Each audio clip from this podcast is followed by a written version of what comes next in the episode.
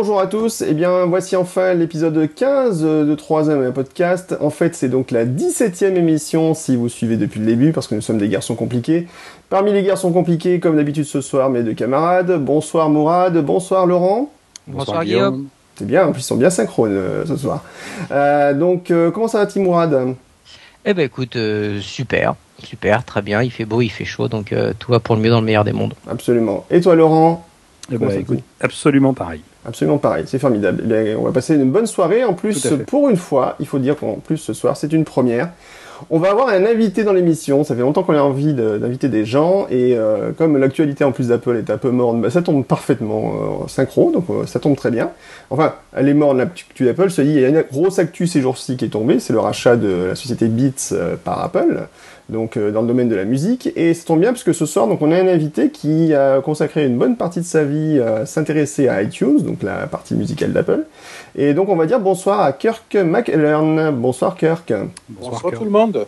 Enfin, bonsoir. Euh, si vous écoutez le podcast le matin, c'est bonjour, hein, évidemment. Euh, donc Kirk, donc tu, c'est Laurent qui t'a rencontré.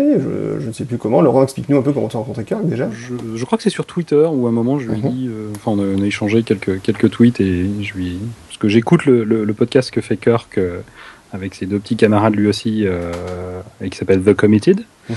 Euh, qui est beaucoup plus régulier que le nôtre, puisque ils ont le courage de faire ça toutes les semaines. oh, mon Dieu Alors ça, c'est un doux rêve. On, a, on, a, un planning très rigoureux et on arrive à le faire chaque semaine. Mais ils n'ont pas d'enfants, c'est ça? Pardon? Vous n'avez pas d'enfants, c'est pour ça. Mais si.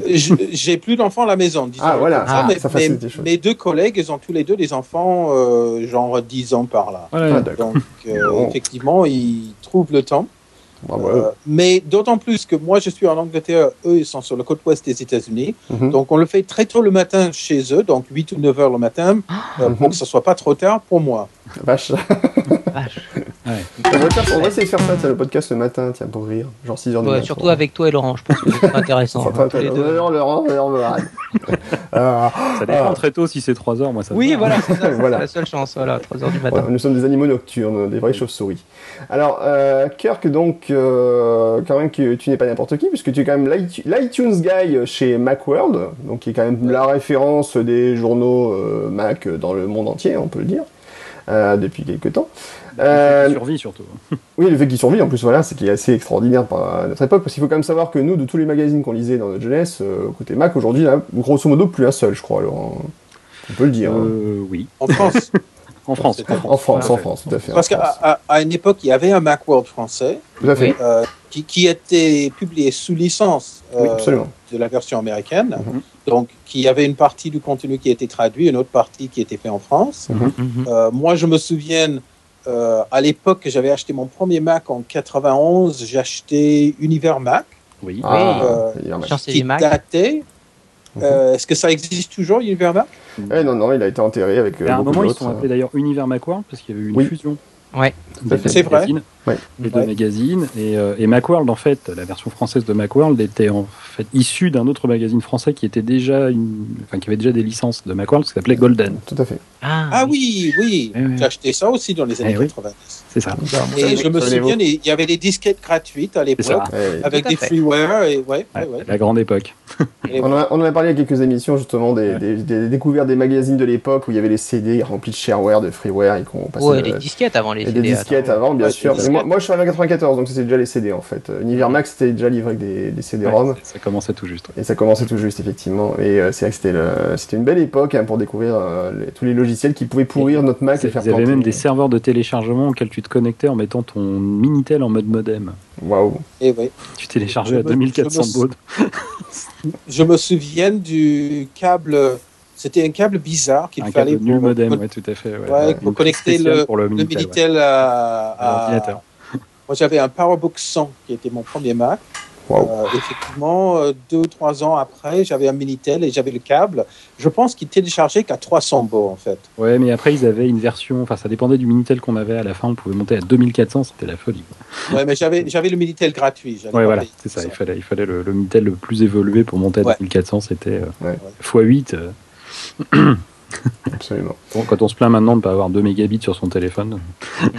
ouais. nous, sommes moi, moi, moi j'ai une connexion de 2 mégabits chez moi. Ah. En fait, j'ai deux connexions Internet. J'ai un ADSL de 2 mégabits, mais j'ai aussi de l'Internet par satellite qui est très instable, mais qui va jusqu'à 15 mégabits. C'est normal parce que le satellite il tourne, en fait, à chaque fois il faut récupérer, quoi, c'est le problème. il faut récupérer le signal. Toi, tu sors. ouais, je sors. Le...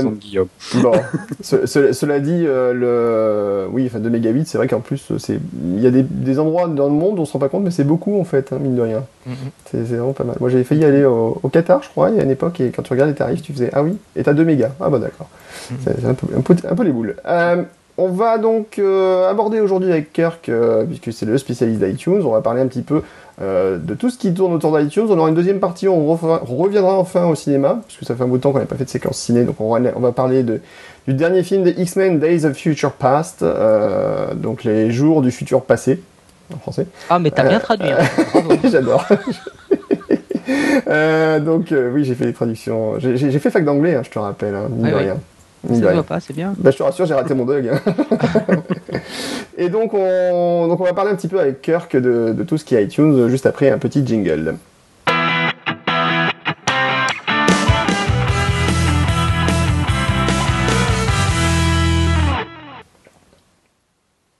Alors, Kirk, explique-nous d'abord, euh, donc tu es un vieux de la vieille du Mac, on peut le dire. Hein. tu, as, vécu beaucoup de choses euh, euh, depuis des années dans le monde Mac, donc tu, connais bien l'environnement, tu le maîtrises bien, on peut le dire. Euh, par contre, pourquoi cet intérêt pour iTunes en particulier en fait? Qu'est-ce qui t'a mené à faire des livres sur iTunes et à t'intéresser vraiment au sujet iTunes en général?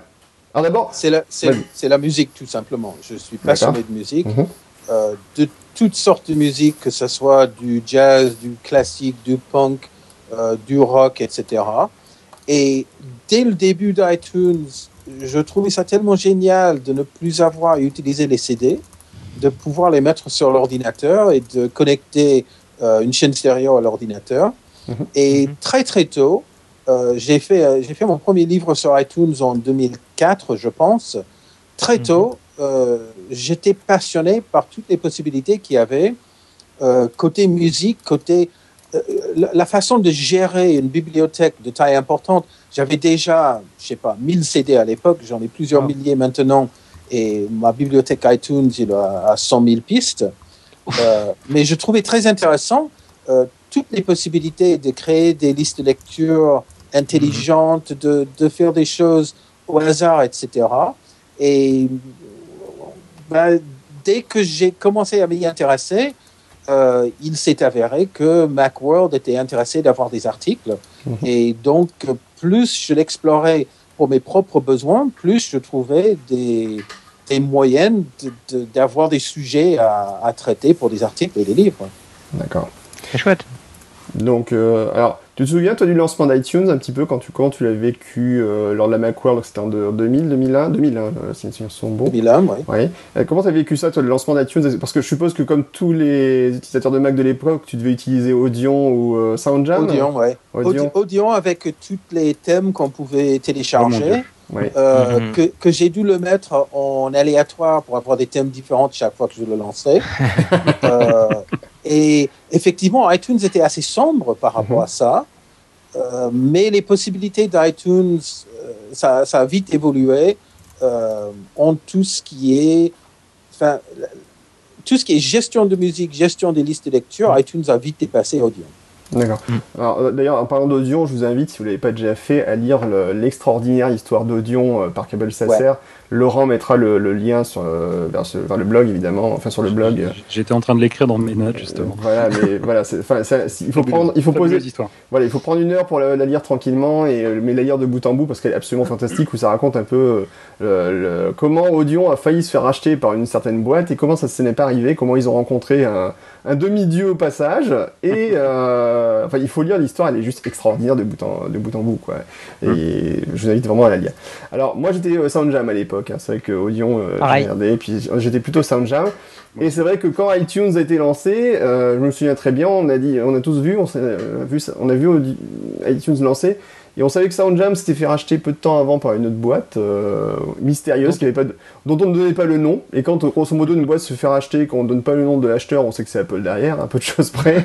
mais à l'époque c'était moins courant. Hein. À l'époque c'était moins courant, mais bon. Beaucoup moins d'argent. Hein. Mais c'est vrai que quand on commençait à toucher iTunes euh, assez rapidement, on s'est dit hmm, quand même ça sent SoundJam derrière. Et effectivement c'était bien euh, des, gros morceaux de SoundJam de, sur, dans iTunes, quoi, clairement. Je crois que l'une des pistes, et si je me souviens bien, c'est un truc que vous aviez évoqué dans le dans un de vos podcasts récemment, Kirk, c'était l'Apple Script était exactement le même que dans son Jams. Tout à fait. Et, d'ailleurs, c'est une des choses qui, qui, était le plus intéressante côté iTunes, euh, c'est le fait qu'on pouvait écrire des scripts euh, pour manipuler des fichiers de, de la metadata, etc.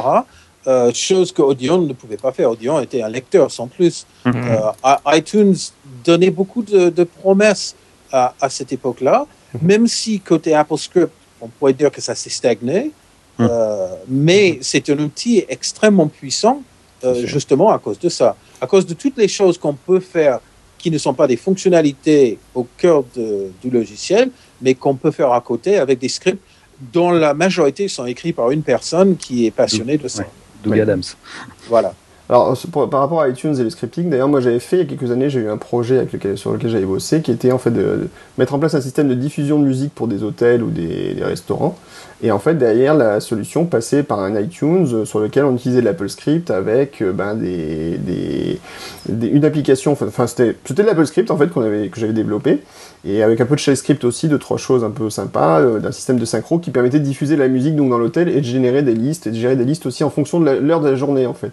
Parce que par exemple, il fallait pas que ce soit la même euh, ambiance musicale le matin à 7h, et puis à midi, il fallait que ce soit une autre ambiance pour le repas, et le soir encore une autre ambiance. Et du coup, je m'étais beaucoup amusé avec Apple Script. C'est vrai que Apple euh, iTunes a toujours été un des logiciels les plus scriptables en fait chez Apple euh, sur l'ensemble de ses fonctions. Quoi. pour ça, il était très très intéressant. Mhm. Oui, et, et, on se pose la question assez fréquemment pour savoir s'ils vont continuer à garder euh, ce support d'AppleScript dans iTunes. Mhm. Et chaque fois qu'il y a une mise à jour d'iTunes, euh, on est nombreux à être euh, soulagés que AppleScript n'a pas disparu. Ben oui, mais bon, je pense pas qu'ils vont le faire disparaître comme ça. Enfin, j'espère qu'ils vont prévenir un peu mhm. avant. Ah, sauf s'ils si, le réécrivent de zéro et que, en tout cas, dans les premières versions, ils n'ont pas le temps de le remettre. Mais ils n'ont pas réécrit de zéro il y a deux ans? Non, pas tout à fait.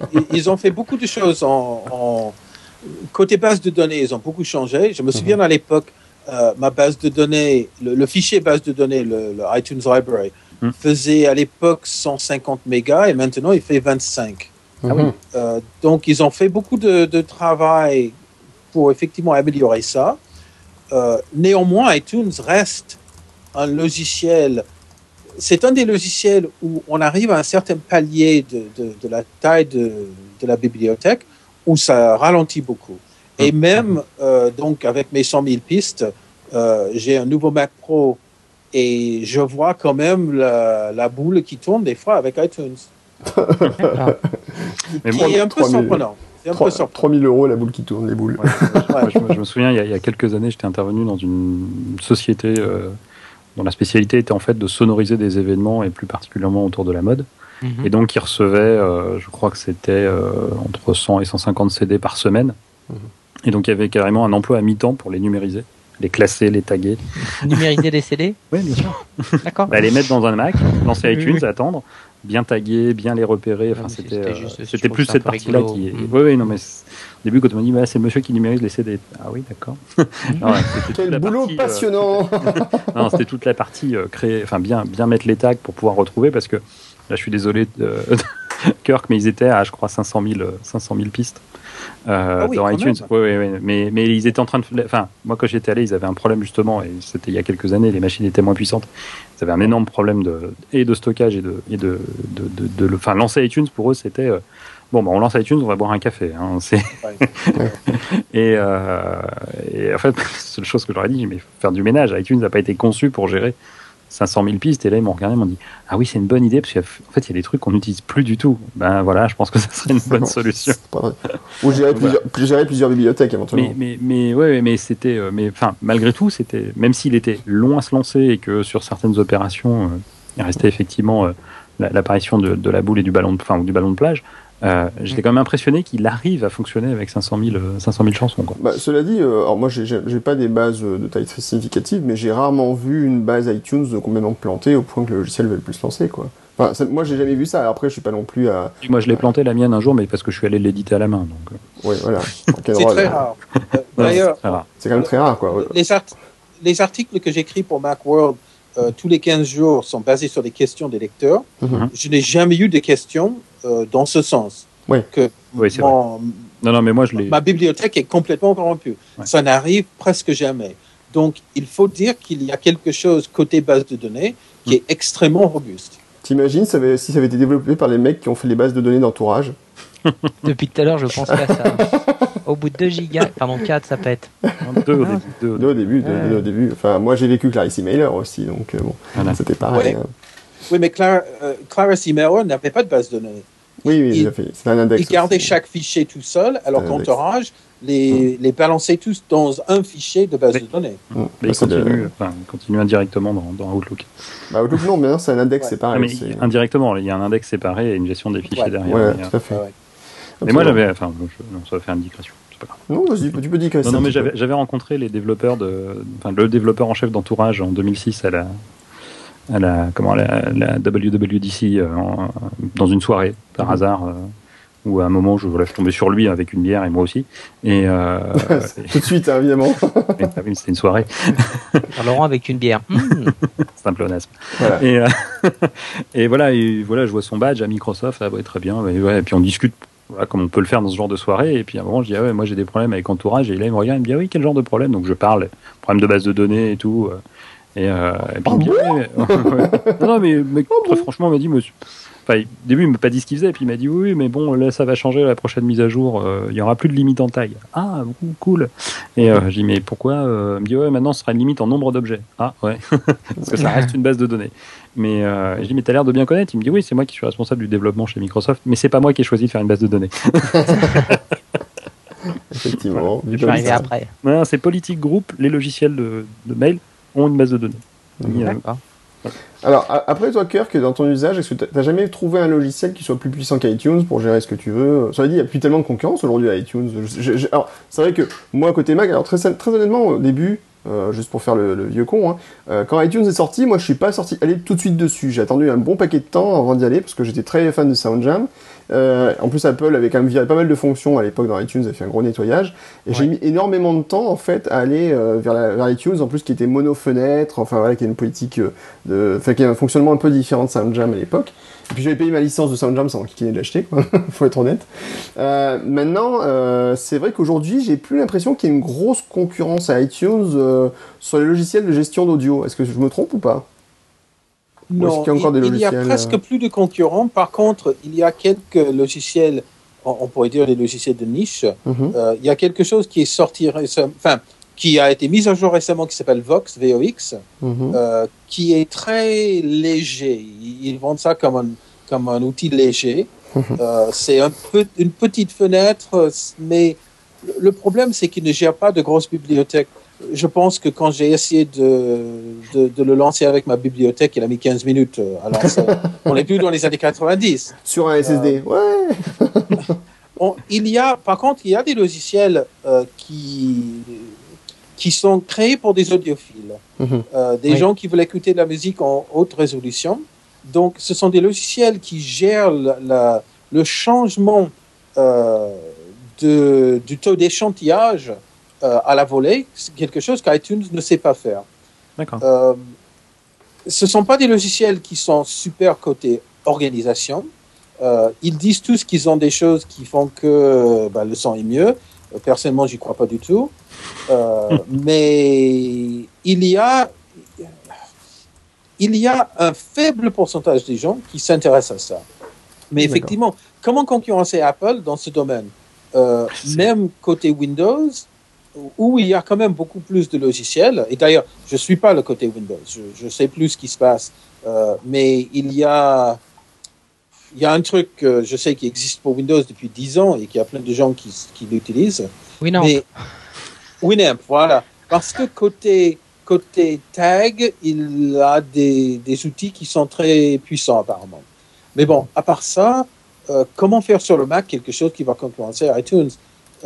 iTunes, de mon avis, enfin, le succès du, de l'iPod au début, c'était à cause d'iTunes. Le mhm, succès d'iTunes, c'est à cause de l'iPod et l'iPhone, etc. Donc les deux sont liés. Euh, je doute que quelqu'un fasse un logiciel, euh, un, concurrent pour iTunes sur Mac, c'est quasiment impossible. Même sur Windows, Sur Windows, c'est possible. Mhm. Ça ne m'étonnerait pas, mais Winamp, il continue à vivre. Euh, Microsoft, ils ont leur logiciel. Mhm. Windows Media Player, il existe toujours. Mais même iTunes en tant que vendeur de musique et de films, etc., euh, est tellement plus puissant que les autres, c'est très difficile de, concurrencer. maintenant, l'écosystème est bien embarqué. Enfin, en plus, iTunes est quand même une solution très complète. C'est vrai qu'à part un marché de niche, il y a peu de chances que quelqu'un puisse s'imposer. Sauf si un constructeur se décidait euh, de se lancer à fond, genre Microsoft. non, je plaisante. Hein. Mais bon. Euh, Mais il faudrait que le, logiciel puisse gérer des, des iPhones, iPad, etc. Hmm. Euh, pour faire la synchronisation. Parce que c'est la beauté de l'iPod. Si on se souvient de l'époque des lecteurs MP3, il hmm. fallait glisser, déposer les fichiers. Ah, oui. le beauté d'iTunes à l'époque, c'est que on pouvait cliquer sur un bouton et tout se copier, tout se synchroniser sur l'iPod. En fait, euh, en plus, en, plus, en même temps, pardon, euh, en même temps, c'est ce qui a été souvent cité par les détracteurs, c'est-à-dire que les gens, notamment qui venaient du monde Windows, avaient l'habitude de, manipuler les fichiers en direct entre leur lecteur et euh, et, euh, euh, et, et, le système. Et ils étaient très très dérangés par le, ce, ce, côté euh, lâcher prise où on leur dit ah ben non non non tu prends pas les MP3 à la main pour les glisser sur ton iPod, tu lances iTunes et tu lui demandes de faire le boulot pour toi. C'est en même temps ça a été source de pas mal de, de frustration chez les utilisateurs qui avaient l'habitude de, tout gérer à la main. Donc ça, je sais que ça j'ai encore régulièrement des gens qui me disent alors encore une fois c'est des gens qui ont l'habitude de, plutôt de travailler sous Windows qui me disent mais c'est pas normal moi je veux pouvoir choisir ce que je vais envoyer en direct dans, dans le file system, système de fichiers, aller directement le, le, le, prendre et le mettre dans, dans mon MP3. Donc, oui, mais quand, on pense comme ça, pourquoi avoir un ordinateur? Simplifier les choses. Non, non, Kirk, je, je, je, dis pas que je défends, hein, et au contraire, non, non, je, moi, je, suis, je, comprends. Mais, je, je l'entends tout le temps aussi. Voilà, ça aussi, voilà. En général, c'est ce que j'appellerais un power user, quoi. C'est des gens qui, qui connaissent bien et qui, hein. non. sous Windows, euh, au moins pourquoi on veut passer plus de temps à gérer des choses manuellement, alors que euh, sur iTunes, c'est très facile, il y a des petites cases à cocher. Si on veut ne pas synchroniser quelque chose, on le décoche, c'est pas compliqué. Mhm. Ou on synchronise qu'une liste de lecture et on peut s'amuser à glisser, déposer euh, toutes les pistes qu'on veut dans la liste de lecture pour synchroniser. Mhm. Mais pourquoi avoir un outil qui va gérer des fichiers et continuer à gérer des fichiers à la main? Il n'y a pas de sens. Ah un ordinateur, c'est pour gagner du temps.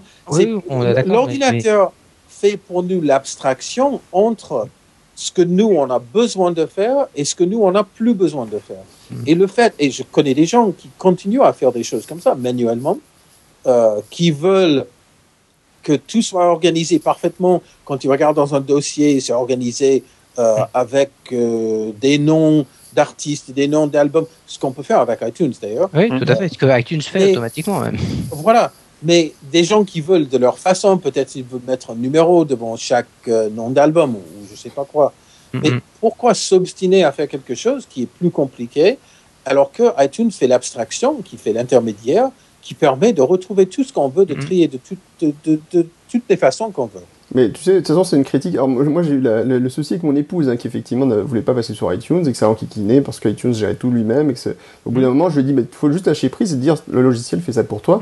Au bout d'un moment, elle l'a accepté, c'est passé. Mais ça a été très long. Hein. Ça a été euh, presque une année à se battre. Euh, voilà. Euh, et, après, mais cela dit, c'est vrai que Mourad et moi et Laurent, on a eu l'expérience parce qu'on a formé beaucoup de vendeurs, par exemple, de mm. différentes enseignes. À l'époque, on était formateurs. Euh, Apple. Et c'est vrai qu'on a eu à chaque fois régulièrement dans nos séances de formation, on formait des vendeurs de tous les types de boutiques qui peuvent vendre des iPods aujourd'hui, enfin qui ont pu vendre des iPods à l'époque.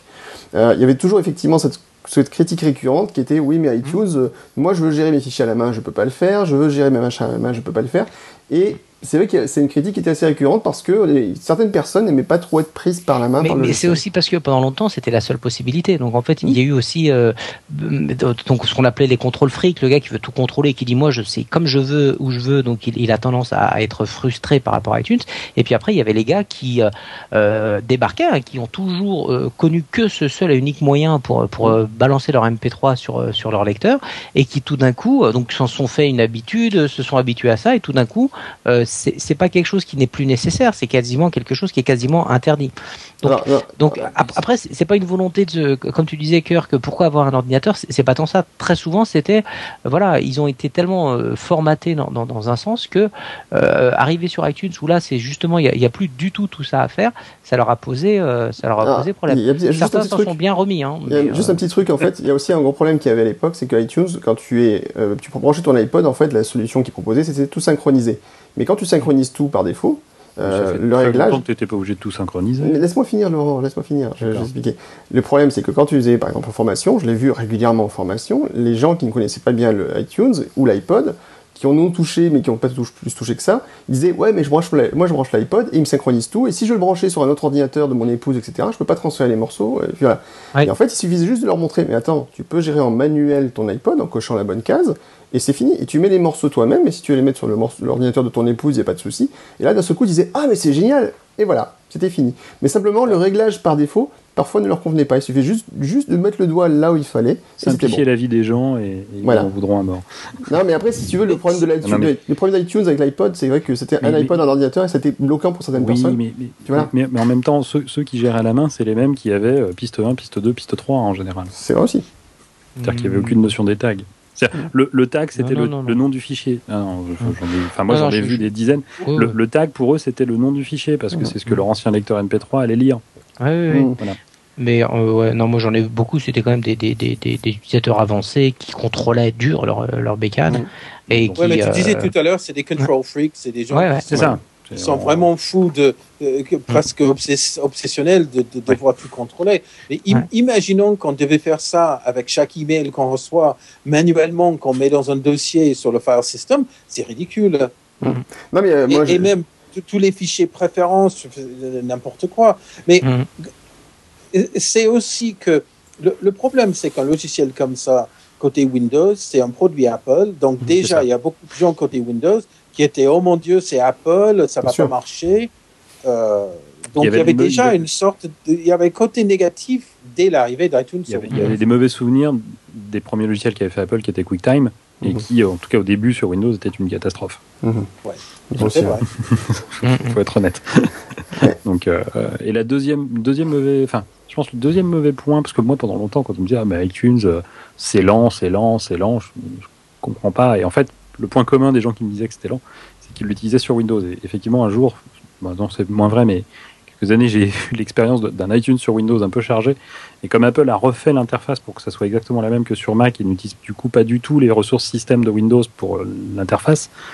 Il redessine la fenêtre euh, en permanence et, c'est très très CPU intensif, comme on dit. Donc, euh, effectivement, oui, iTunes était beaucoup plus lent sur sur Windows et la personne, enfin une des personnes que, je connaissais qui m'a dit ah, c'est trop lent. Je ai montré un jour sur Mac, il m'a dit ah oui, donc iTunes peut être rapide. J'ai dit, bah oui.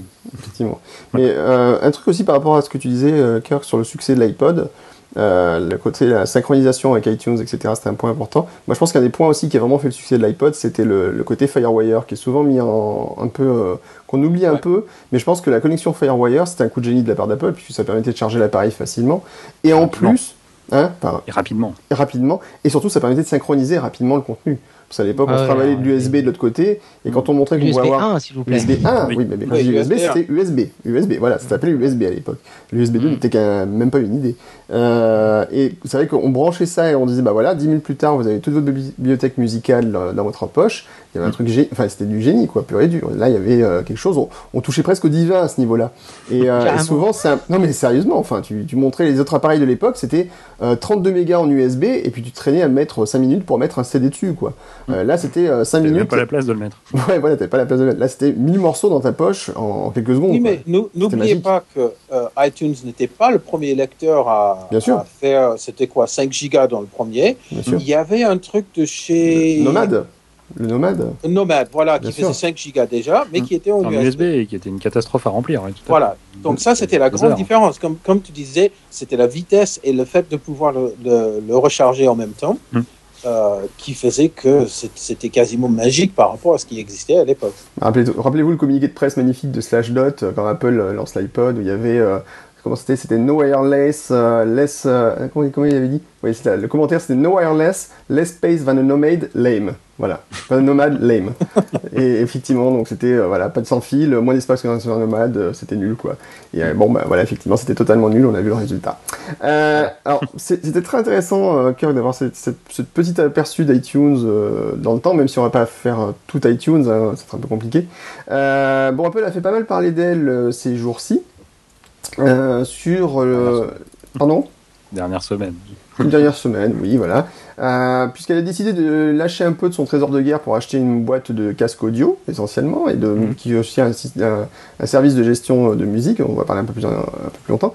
Donc Apple a racheté Beats, euh, et en fait, il faut dire quand même que quand l'annonce a été officielle... Alors, il y a eu beaucoup de rumeurs avant, hein, quelques semaines avant sur ce rachat, puis il a été officialisé par Apple, donc pour euh, près de 3 milliards de dollars, 3 milliards 2, je sais plus, c'est ça 3 milliards. 3 milliards.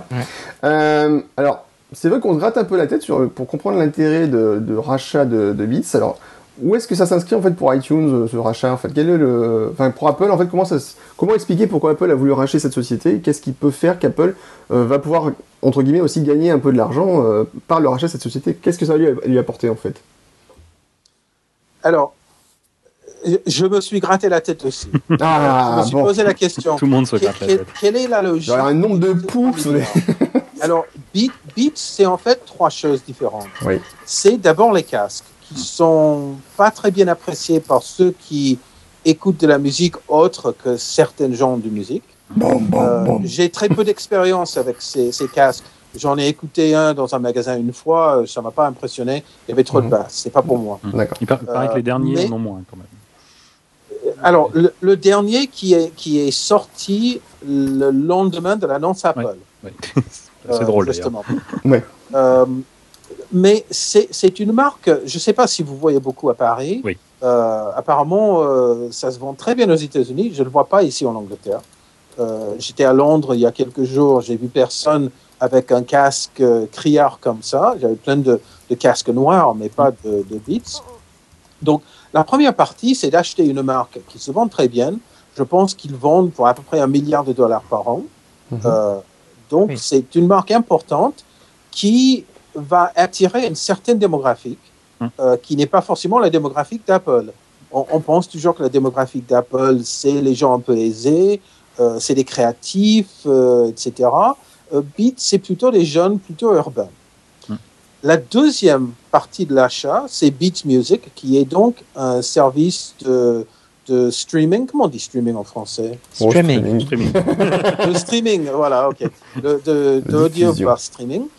Euh, c'est très différent de Spotify ou d'autres où euh, il y a des listes de lecture qui sont créées par des humains et non pas par des algorithmes. ça peut être bien. Non, non mais, je, pense, non, non, mais je, suis assez convaincu par le, par, le, par le concept.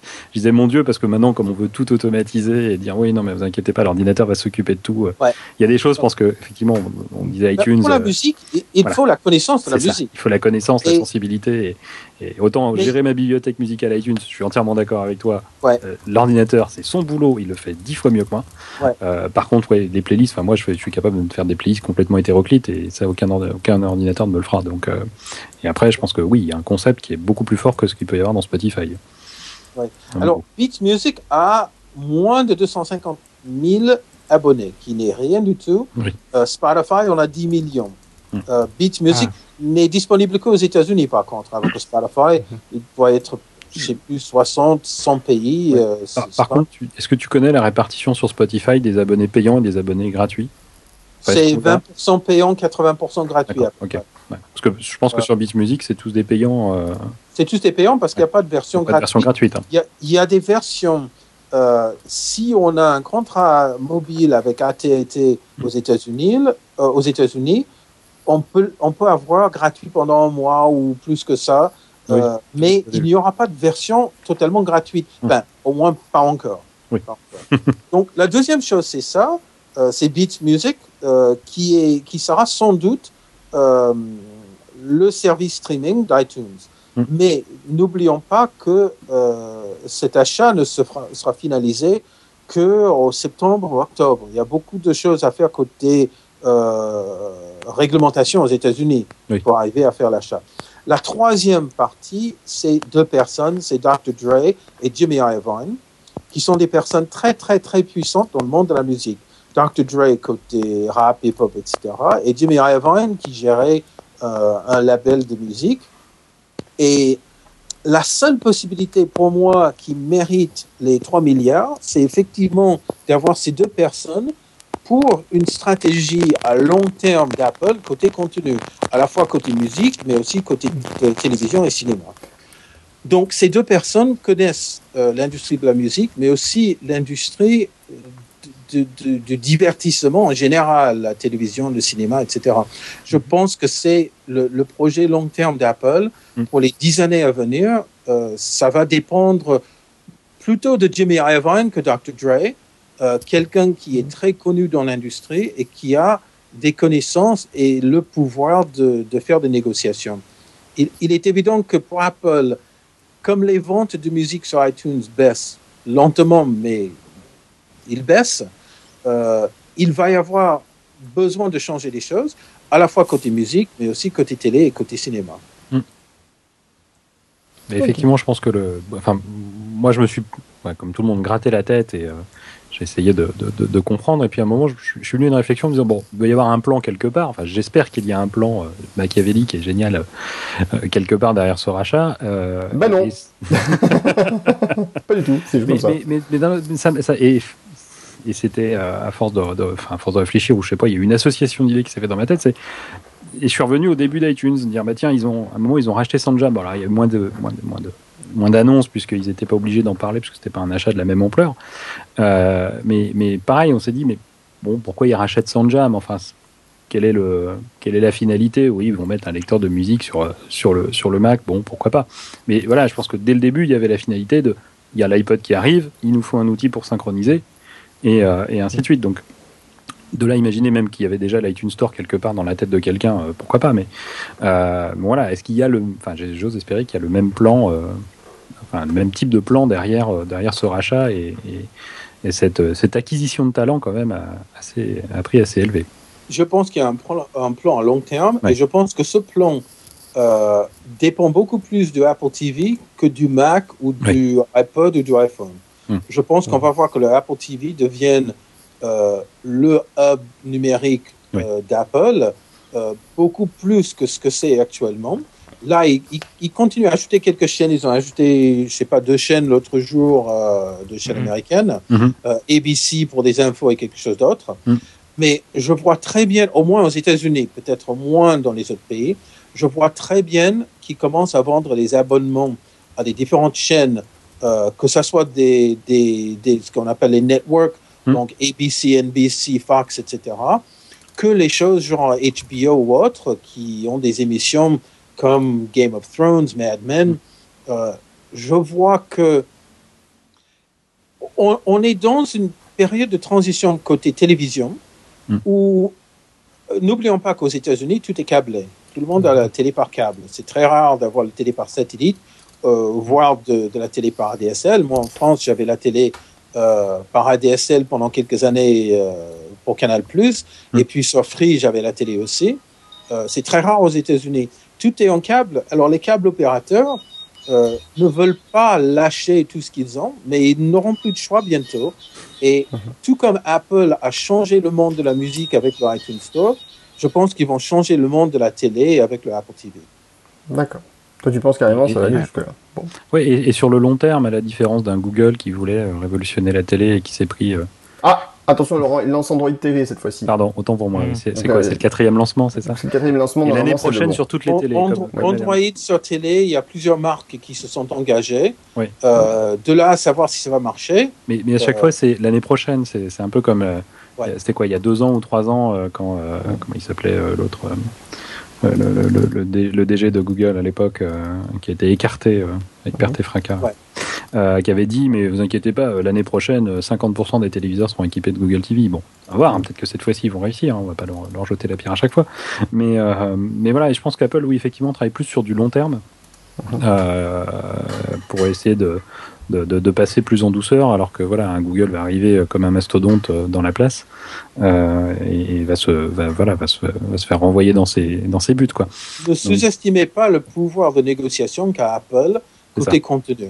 Oui, tout à fait. Euh, surtout aux États-Unis. Pour la musique, c'est le premier vendeur mm. euh, dans le monde.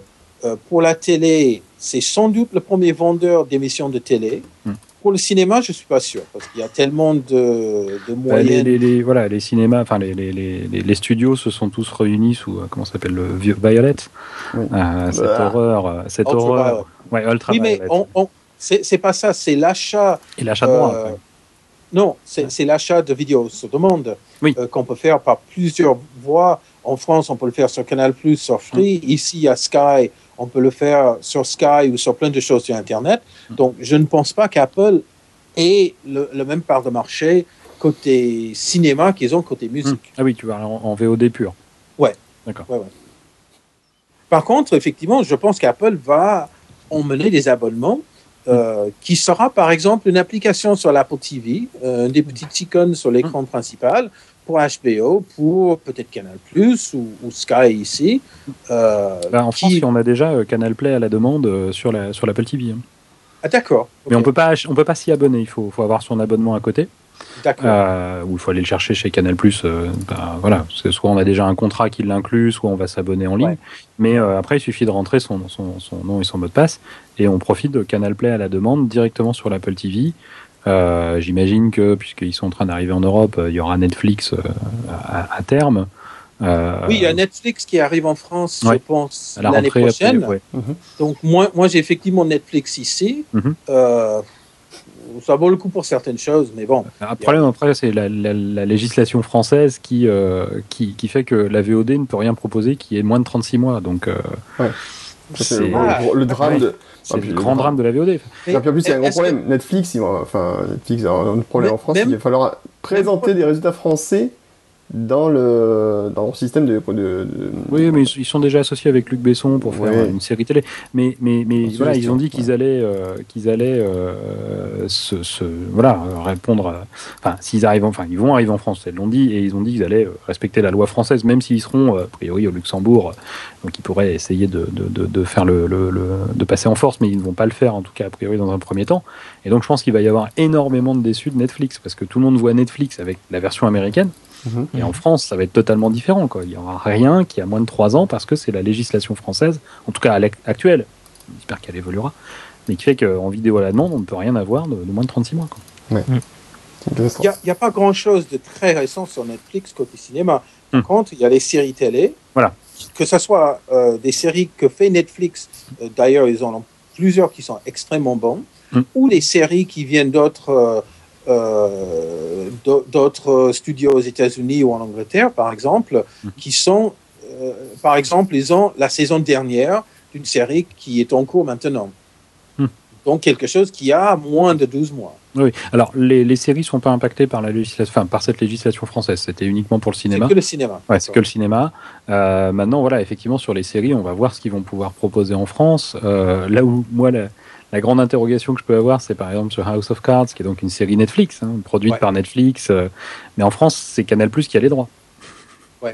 donc, bon, pour la saison 2, je ne sais pas ce qui va se passer pour la saison 3. Euh, mais actuellement, c'est Canal Plus qui a les droits. Et du coup, techniquement, Netflix pourrait ne pas pouvoir le diffuser, même si c'est à eux aux États-Unis, parce que c'est pas, enfin, ils n'ont pas les droits en France. C'est assez rigolo. Oui, alors il y a un autre concurrent qui est Amazon. Hmm. Euh, donc Amazon qui a leur leur vidéo avec Amazon Premier, donc c'est gratuit sur un abonnement euh, Amazon Premier. Mm. Euh, actuellement, c'est aux États-Unis, en Angleterre et je pense en, en Allemagne.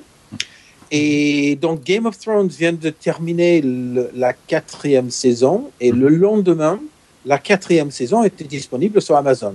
Ah oui. Euh, c'est parce que il. alors, c'est toujours le problème entre les, les séries anglophones et les pays non anglophones où il y a le temps de traduction du hmm. doublage. Donc, Game of Thrones, il était à la télé ici, mais télé payante sur Sky, mm. qui, qui, est comme Canal+. Mm et donc, une fois que c'est diffusé en première lecture sur Sky, bah, c'est disponible et Amazon a, a eu l'exclusivité. Donc, on ne verrait pas ça en France non plus, à cause du fait que tout le temps de traduire et doubler et sous-titrer, etc., fait que c'est très rare qu'ils vont mettre quelque chose à la télé française assez rapidement après qu'il paraît aux États-Unis. Ouais, sur, certaines séries, maintenant, on commence à avoir des chaînes spécialisées du, du, mhm. câble ou du satellite. Je pense à OCS, qui est une nouvelle chaîne. Euh, qui donc appartient à Orange, hein, le, fournisseur d'accès de téléphone et autres, euh, qui, euh, alors je sais pas s'ils l'ont fait pour Game of Thrones, mais je sais plus, ils l'ont fait sur, pour quelques séries où ils le diffusaient le lendemain de la diffusion américaine en VO sous-titré. Ouais. Donc ils ont une équipe de, de, de, de qui travaille la nuit. Non, non, ils, avaient les épisodes un peu en avance. J'avais lu là, un article d'une personne qui avait participé à la traduction où il recevait les, les vidéos dans une qualité hyper dégradée pour éviter les fuites, évidemment. Donc c'était genre du, du, noir et blanc, mais quand je dis c'était noir et blanc, pas, pas presque pas de niveau de gris. Hein. Euh, sur une télé, enfin sur un voilà en 480 et encore je suis généreux. Enfin voilà une qualité hyper dégradée. Il disait c'est très difficile parce que des fois sur la traduction on, essaie de voir un peu les, les, mimiques et autres et là on voit rien. Mais bon voilà bah, ils avaient le, ils avaient le texte mais euh, mais voilà c'était un peu comme la traduction du dernier livre de Dan Brown où ils ont enfermé les, traducteurs dans un bunker. Euh. mais là c'était presque ça. Hein. Donc donc ils avaient quelques jours avant je, me souviens, je me souviens à l'époque, alors ça remonte à il y a 15 ans, mhm. sur Canal+, ils mettaient les infos américaines de, la chaîne CBS le matin, le matin en clair. Oui, Et donc ça, c'était fait la nuit par quatre traduceurs. C'était le CBS euh, Evening News à 8h du matin ou 7h du matin, je me souviens 7h du matin. Moi, je le mettais sur mon... Sur, mon VHS enregistré. euh, et, mais effectivement, c'était des traducteurs qui faisaient, qui faisaient ça pendant la nuit. Ouais donc qui le recevait à 1h du matin ou, minuit, donc en direct, euh, et qui commençait après et qui avait bon, quelques heures pour le traduire. Hmm. Pas mal. Mais bon, vous, vous avez ce, cette limite dans le temps qui fait que les choses ne peuvent pas paraître aussi rapidement. Ah, et donc les droits sont calculés. Canal Plus va pas mettre une série importante pendant l'été, alors que donc Game of Thrones, ils viennent de s'arrêter. Est-ce que Canal Plus le commencerait tout de suite? Non, ils attendraient le mois de septembre. Oui, voire, euh, voire plus. oui. 24 qui, qui est sur la neuvième saison, euh, je pense qu'ils viennent de passer l'épisode 9. Alors je, euh, ouais, je crois que Canal a prévu un, une diffusion marathon juste à la fin de la diffusion ou pendant ou quasiment à la fin de la diffusion US. parce qu'ils ont, j'ai vu passer une annonce et genre sur un week-end ils vont passer tout. D'accord. En mode vraiment marathon. oui, alors ça, ça c'est donc la, logique Netflix, pour les séries qui produisent eux-mêmes, ils sortent les 13 épisodes ou les 6 épisodes selon la série d'un coup, sachant qu'il y a. je pense que pour House of Cards, la deuxième saison, plus de 20% des personnes l'ont regardé sur un week-end. Oui, dans le week-end, ouais, j'ai vu ça aussi. Ouais. alors Canal Plus s'y met, parce que pour les, ils ont diffusé dernièrement une série qu'ils ont produit eux-mêmes, qui s'appelle Mafiosa. Euh, et, elle était disponible en vidéo à la demande, l'intégrale de la saison, le jour même de la diffusion du premier épisode. D'accord. je pense qu'ils sont en train de copier un peu le, modèle Netflix. Bon, ils l'ont quand même diffusé à la télé sur euh, toutes les semaines, euh, par exemple deux épisodes, hein, de manière classique. Mais en, VOD, ils ont fait la version tout d'un coup. Et il faut dire qu'aujourd'hui, la, la musique est devenue tellement banalisée, les ventes de musique baissent tout le monde fait du streaming parce que c'est pas cher. Mm. Je pense qu'aujourd'hui, la télé, c'est la, prochaine euh, frontière, si on veut, euh, où il y a une forte demande de l'audience et une production quand même très importante de qualité. On est dans une. il y a plein de gens qui disent on est dans une âge d'or de la télé depuis 10 ans. On, regarde des trucs comme Breaking Bad, euh, Game of Thrones, que j'apprécie pas énormément, mais bon, je comprends qu'il y a beaucoup de gens qui l'aiment, Mad Men, etc. Il y a énormément de bonnes séries télé et c'est vrai que ça génère beaucoup d'intérêt et finalement beaucoup d'argent. Je pense que euh, c'est ça le prochain endroit que Apple va, aborder. Juste pour tempérer, alors âge d'or de la télé, pour les séries télé, certes, mais alors quand tu vois ce qui tombe à côté en Real TV et tout ça, ça, ça compense. Ça, je suis d'accord. Ça compense largement. Hein. il y a l'âge d'or d'un côté, mais l'autre côté, c'est pas l'âge d'or, hein, du tout. ouais, je regarde que les infos à la télé ici. L'âge de pierre. Euh, hormis les séries, je regarde que des infos, les trucs. Euh, euh, les trucs de cuisine, le nombre d'émissions de cuisine qu'ils ont dans ce pays, c'est impressionnant. Il y en a autant. Euh, c'est la même chaîne qui les produit. C'est la même boîte, hein, c'est mes clients. D'accord. Non, mais c'est vrai, la télé-réalité, c'est assez. Ben, entre les, les, trucs de chanteurs, les Big Brother, les trucs de cuisine, mhm. euh, les trucs de. Enfin bon, c'est assez lamentable, mais il y a un marché énorme pour les mhm. bonnes séries télé et on est gâté, il faut le dire. Laurent, c'est marrant, c'est marrant. Enfin, d'habitude, tu me parles pas de ses clients côté cuisine et tout ça. Tu parles d'autres trucs, toi. C'est un autre client, oui. Tu parles d'autres clients. Plus particulier, il passe pas, pas vraiment à la télé, lui. Ouais, absolument. je te raconterai après. Oh, oh, je en off. J'aime bien les private jokes parfois. Voilà, mais non, non, mais je suis d'accord qu'au niveau série télé, on est hyper gâté. Alors, il y a quand même eu euh, d'autres, d'autres périodes. Enfin, moi, je suis, je suis assez fan de, de, vieilles séries anglaises et, euh, comme, euh, comme des Avengers, enfin, Chapeau melon et bottes de cuir en français ou, ou autre. Ah, Mrs. Peel. Ah, voilà. Prisoner? Oui, évidemment. Oui, bien sûr.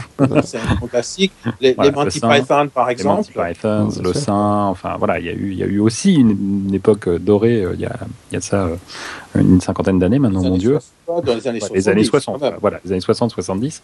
On avait perdu après, et puis c'est vrai que c'est revenu. Euh, quand on regarde des séries télé, on a, effectivement de quoi se régaler, et je pense que oui, comme tu dis, Apple a tout intérêt à se lancer, voire à produire, pourquoi, pourquoi pas. Enfin, je, Mhm.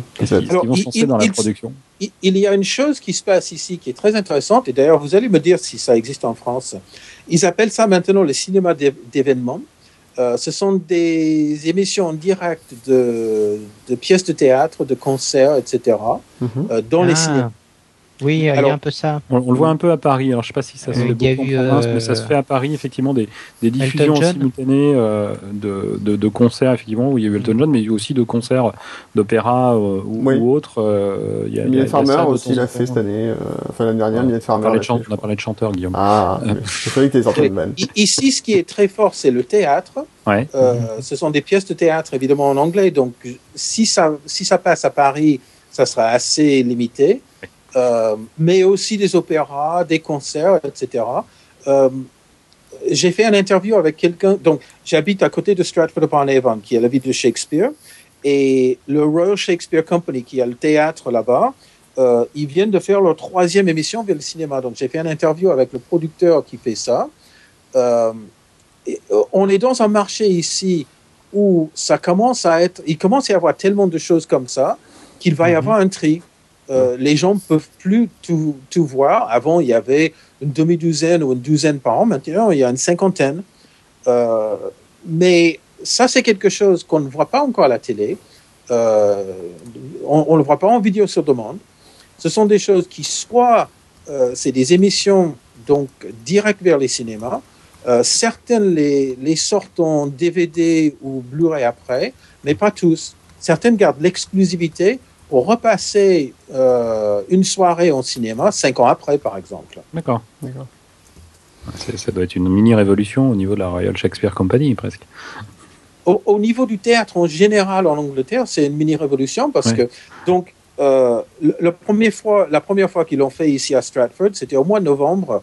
Euh, ils ont fait Richard II, donc Richard le, Richard le deuxième ou Richard II avec David Tennant, qui est très connu. Ah, David, ah, David, ah, David, ah là là, le docteur. Et donc, euh, déjà, c'était, c'était complet, c'était impossible d'avoir des, des, billets ici euh, pour le voir en direct, mais au mhm. cinéma, ils ont fait une première soirée, c'était mhm. tellement demandé, ils ont fait une douzaine de réémissions à d'autres moments, donc ce n'était plus en direct, mhm. c'était le même enregistrement de la première fois, euh, c'était c'était quelque chose qui était au-delà de toutes les expectations, parce que David Tennant, c'est quelqu'un de très connu. Oui. Alors, c'est vrai que pour d'autres pièces de théâtre, il n'y a pas autant de demandes, mais il y en a certaines qui ont fait une demi-douzaine de, de représentations.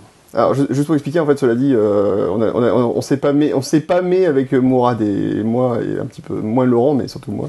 Euh, en fait, c'est parce que moi, je suis euh, méga fan de Doctor Who depuis euh, depuis que la série a été euh, ressortie dans, en 2005 et que j'ai réussi à convaincre après beaucoup de difficultés mes deux camarades à se mettre sur Doctor Who. Pas moi, pas moi. Tu ah, c'est vrai, toi c'était assez rapide. Été beaucoup plus résistant. voilà, Laurent était plus résistant, mais voilà, c'est vrai que du coup, on, est devenu assez fan, moi plus que les autres, mais voilà, il y a quand même des, fans de Doctor Who, donc ne sois pas surpris, euh, Kirk. je, vais faire des jaloux parce que j'ai vu la pièce au mois de novembre et j'ai vu l'autographe de David Tennant sur le programme après.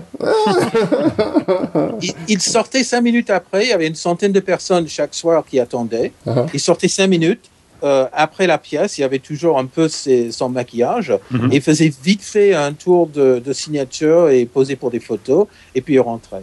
Donc moi, je m'étais mis en avant pour avoir l'autographe euh, tout de suite après la pièce. Tu, tu suis C'est du Shakespeare, c'est pas c'est pas au goût de tout le monde. ah ben, bien sûr. Euh, Mais effectivement, la présence de David Tennant a fait que c'était un événement très important. Ouais. Euh, petit aparté, d'ailleurs, parce qu'on parlait de Doctor Who, tu regardes Doctor Who, euh, tu l'aimes, pas du tout? Non, je, ça m'ennuie à mort. je suis désolé. C'est pas grave. J'ai dit ça pendant des années, je te rassure. C'est ringard. Je pense que c'est le style de ringard qu'on apprécie de, dans troisième degré. Mhm. Mais je, regardais ce qui s'appelle le Christmas Special, bah l'émission de Noël l'an mhm. dernier. Et c'est ringard, la qualité de production est moyenne. Euh, c'est pas bon. D'accord. non, mais c'est après chacun, chacun, son goût. Hein. Tu dit, alors tu sais que moi j'ai essayé de, Game of Thrones, euh, j'ai essayé, j'ai pas encore accroché. Hein, donc bon, là, je vais me faire, je vais me faire taper dessus. je me suis mais... arrêté, je me suis arrêté au cours de la troisième saison. Ça m'ennuyait parce que ça change de d'endroit toutes les trois minutes, ça change de, de personnage. On sait plus qui est qui. Il y a beaucoup de personnages. Euh, et puis tout le monde meurt. Hmm. Ah, mais c'est ça qui est bien. ouais. Parfois ils meurent. Et à la fin ils meurent, tous. ok. Quand tu te perds dans un personnage, tu te dis c'est qui lui? Ah bah il est mort, c'est pas grave. Voilà. Alors, on va avancer un petit peu sur le sujet, euh, on va continuer un petit peu sur Apple. Alors Laurent euh, disait que sur le donc dans V-Committed, vous parliez pas, enfin tu parlais pas mal avec tes petits camarades. Euh, de comparaison des marchés européens et US. Alors Laurent, c'était sur quel marché En fait, c'est surtout que, j'aime bien parce que Kirk les ramène à la réalité parfois en leur disant. Euh, Il n'y a pas oui, euh, je, crois que c'était sur Pandora dans une émission. On dit ouais, Pandora, on le trouve partout. Non, on le trouve partout aux États-Unis. Ouais, on le trouve partout. Non. c'est vrai, c'est vrai que l'Américain en général pense que tout ce qui existe aux États-Unis existe partout dans le monde. Et ben, nous, on sait que c'est pas toujours le cas. Et, c'est souvent à cause des histoires de contrats et de droits. C'est bien, sûr, Alors, c'est même pas que l'entreprise n'arrive pas à à, hein. s'étendre, c'est qu'il ne peut pas. Il y, a un truc un peu particulier aux États-Unis, c'est l'histoire de la syndication. À chaque fois, moi, j'entends parler de cette histoire de syndication, des, en particulier pour les séries télé. Euh, c'est un truc un peu particulier qu'on n'a pas en France. Euh, Laurent, c'est ça? Tu peux confirmer un petit peu? Euh, Oui, oui, bah c'est, enfin, si, si je me, me trompe pas, le, le, le, principe, oui, non, effectivement, on ne l'a pas en France. Mhm. Parce que le, marché est totalement différent, mais c'est voilà, c'est les grandes chaînes qui, enfin, qui, pas qui donnent, mais qui, qui, travaillent avec des petites chaînes locales pour diffuser. c'est ça euh, leur contenu, hein, si, je, si je ne me trompe pas trop sur le. ce, sont les séries télé qui ont. Euh, alors, en général, il faut avoir un certain nombre d'épisodes d'une série télé mhm. pour passer en syndication.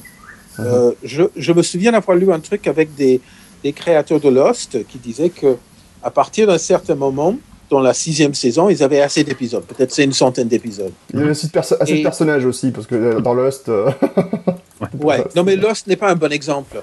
Euh, un bon exemple, c'est un truc comme alors la série qui s'appelle CSI aux États-Unis, les, experts. les, experts. Donc il y a trois versions maintenant oh. euh, New York, Miami, Las Vegas, et des centaines d'épisodes en, tout. Donc ce sont des séries qu'on peut regarder dans le désordre. C'est important parce que dans Lost, mm. on peut pas. Mm. Euh, mais, mais tout ce qui est série de flics, euh, et même les trucs comme Friends, les séries comiques, on peut les regarder dans le désordre. Donc ce sont des choses qui remplissent les périodes creuses, euh, mhm. qui peut être... Euh, quand j'étais jeune, c'était la quatrième dimension qui passait mhm. oh toutes, les nuits à 11 heures. Et, et ça, c'était à New York. Et, avec des amis, on regardait ça. Euh, c'était quand même dans les années 70, donc 20 ans après qu'il était apparu à la télé. Donc des séries avec beaucoup d'épisodes qui peuvent regarder dans le désordre, ils passent en syndication. Mhm. Euh, alors, deux choses, ça remplit de, l'espace, mais ça fait gagner pas mal d'argent. Euh, ce qu'on appelle les residuals, euh, c'est des paiements de royalties pour les acteurs. Ça fait pas, gagner pas mal d'argent aux acteurs d'être dans un gros marché en syndication comme ça. D'accord. Mais une série comme Breaking Bad, comme Game of Thrones, ah. des, séries qui, qui, ont des arcs narratifs plus longs, ça peut pas marcher comme ça. D'accord. Hmm. Ah, Breaking Bad, ça c'était une bonne série aussi. Ah oui, ça, ça me manque. Mais bon, heureusement qu'ils se sont arrêtés au moment qu'ils se sont arrêtés. Absolument, ça c'est vrai. Ils n'ont pas encore traîné les années comme les X-Files par exemple, euh, ah, qui est devenu euh, fade à la fin. Ah, bon, on, fera une autre émission avec toi, Kirk spécial série télé. Je pense qu'on aura des choses passionnantes à dire. ouais, on, risque de pas avoir tout à fait les mêmes, euh, les mêmes goûts. non, mais justement, l'ennui naquit de l'uniformité, tu sais, moi. Mm. Moi aussi. non, je dis l'ennui naquit de l'uniformité. Oui, oui, j'ai bien compris. Euh, alors, donc, euh, donc, par rapport au marché européen, donc oui, donc tu as des choses à dire particulières Voilà. Oui. Non, je, disais que Kirk aime bien leur rappeler. Euh, oui. Que oui, que les choses sont différentes. Que, Par exemple, n'oublions pas que Spotify a commencé en Suède et puis l'Europe. Mm. n'oublions pas qu'il y a une boîte française, Cobuzz, Q-O-B-U-Z, qui fait du streaming en, audio sans perte. Mm. Euh, et aussi en haute résolution, hmm. qui va bientôt démarrer aux États-Unis, qui, qui, est disponible en Angleterre, mais pas encore aux États-Unis. Euh, c'est plus souvent que ça vient des États-Unis vers l'Europe, mais des fois, ça vient de l'Europe vers les États-Unis.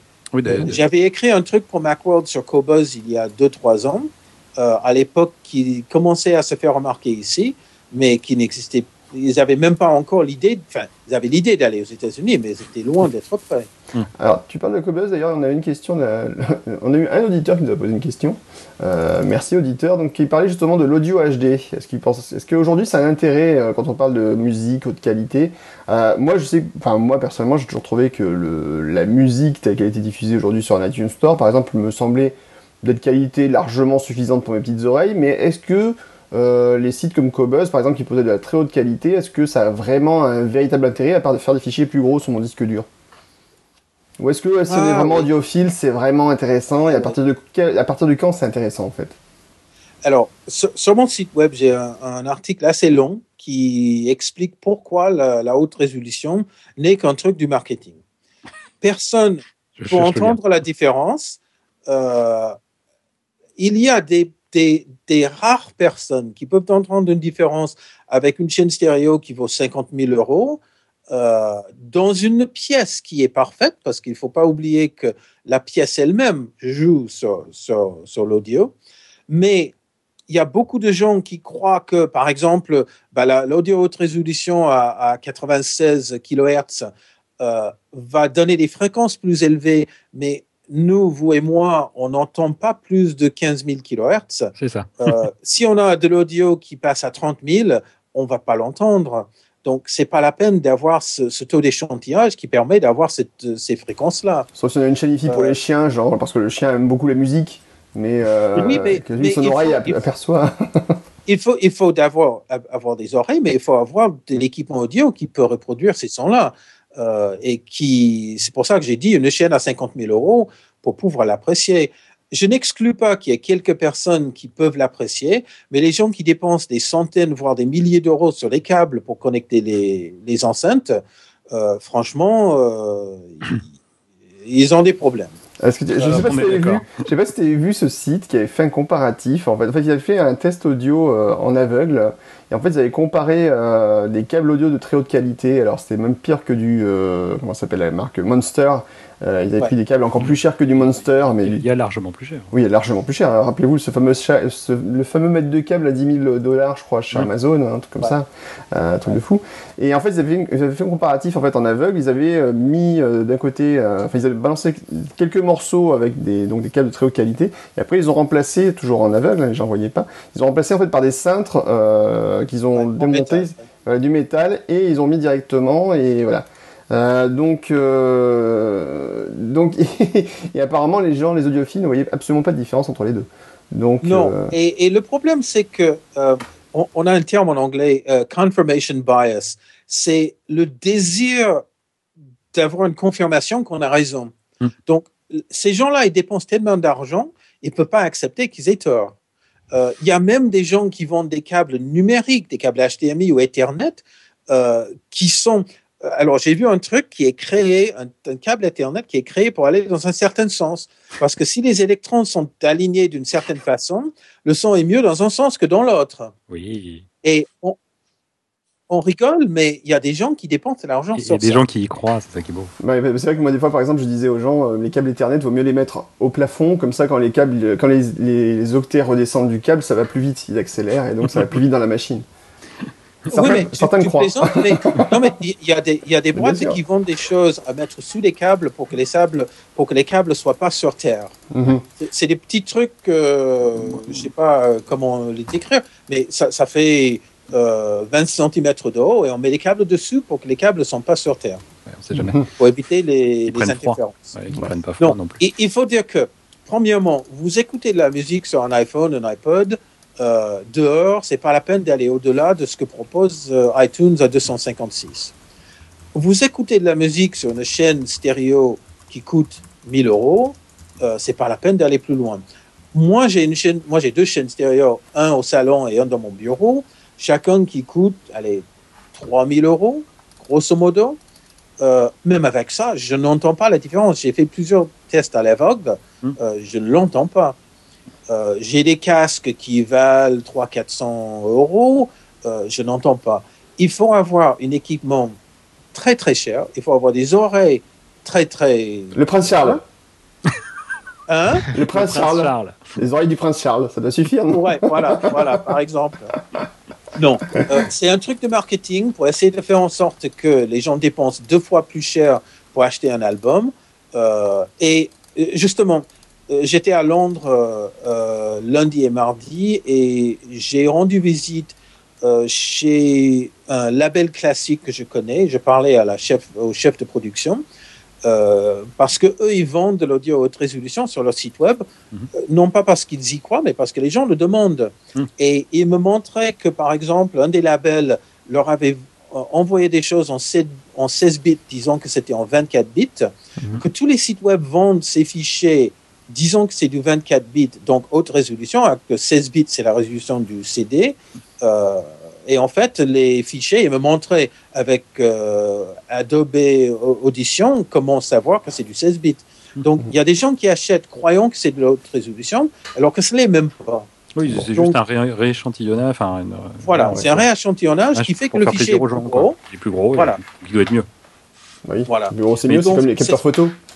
Typiquement, on est dans, le, dans, le, dans, les, dans les cas où je dis euh, le plus grave, c'est pas que ça se vende, c'est qu'il y en a qui l'achètent. Voilà.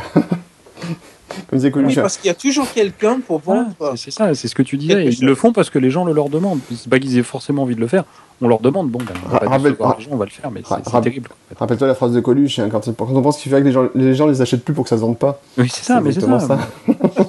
Moi, j'ai toujours dit, c'est pas grave que ça se vende. Ce qui est embêtant, c'est que les gens en achètent. Voilà.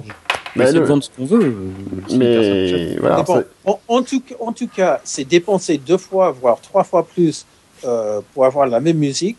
Euh, et très souvent, ce qui arrive, c'est si un album est, est, masterisé d'une façon mauvaise, qui est le, cas pour la majorité de la musique populaire aujourd'hui, c'est trop fort, c'est trop, mm. c'est trop plat côté compression, et je dis compression audio euh, en volume, non mm. pas en compression de données. ça sert à rien de payer plus cher. Je préfère que les albums soient remasterisés euh, que qu'être mis en haute résolution. Il y a un vrai travail de, de, de numérisation. De, de c'est quelque chose qui est très compliqué. Moi, je me souviens d'un article que j'avais lu sur. Euh, c'est quelque chose qu'on verrait plus maintenant sur le temps passé pour euh, pour comment? Pour ah pour masteriser, enfin pour préparer le master, de, oui, pour masteriser le, un album de Portiched où le voilà l'ingénieur du son avait, y avait passé plus de temps qu'à l'enregistrer en fait l'enregistrement brut. Euh, euh, parce que voilà, il, fallait, il voulait vraiment euh, tirer le, mhm. meilleur possible de, de, ce qui avait été enregistré et en rendre le, rendre le mieux possible sur le, sur le CD. Quoi. Et il dit, bah, après, j'aurais pu y passer beaucoup moins de temps, sortir un truc, ce serait certainement tout aussi bien vendu, mais voilà, lui, ça le gênait. une, de mes grandes découvertes ces dernières années, c'est la musique en mono. Ah oui, je me souviens parlé, ouais, ça. Ouais, donc, il y a eu trois gros, enfin, gros coffrets. Il y a eu trois coffrets assez importants depuis à peu près cinq ans. Euh, les premiers albums de Bob Dylan, qui étaient tous en mono. Hmm. Euh, les premiers albums des Beatles, euh, il y en a neuf en mono. et puis, les neuf premiers albums, pas les premiers de Miles Davis, mais les premiers chez Columbia. Alors, ils ont été remasterisés, chacun de ces trois coffrets, avec un détail, une finesse qui est incroyable, qui fait que ce mono en un canal a beaucoup plus de, de, vie que, que, n'importe quelle euh, euh, masterisation en stéréo qu'on connaît. Mmh. Donc c'est vraiment la masterisation qui fait une grosse différence. La haute résolution, c'est c'est un truc de marketing pour masquer effectivement le fait que les gens ne veulent pas dépenser du temps à masteriser quelque chose de manière correcte. D'accord. tu parlais tout à l'heure de compression, c'était la compression dynamique, hein, c'est ça donc tu... Voilà, compression dynamique. Ouais.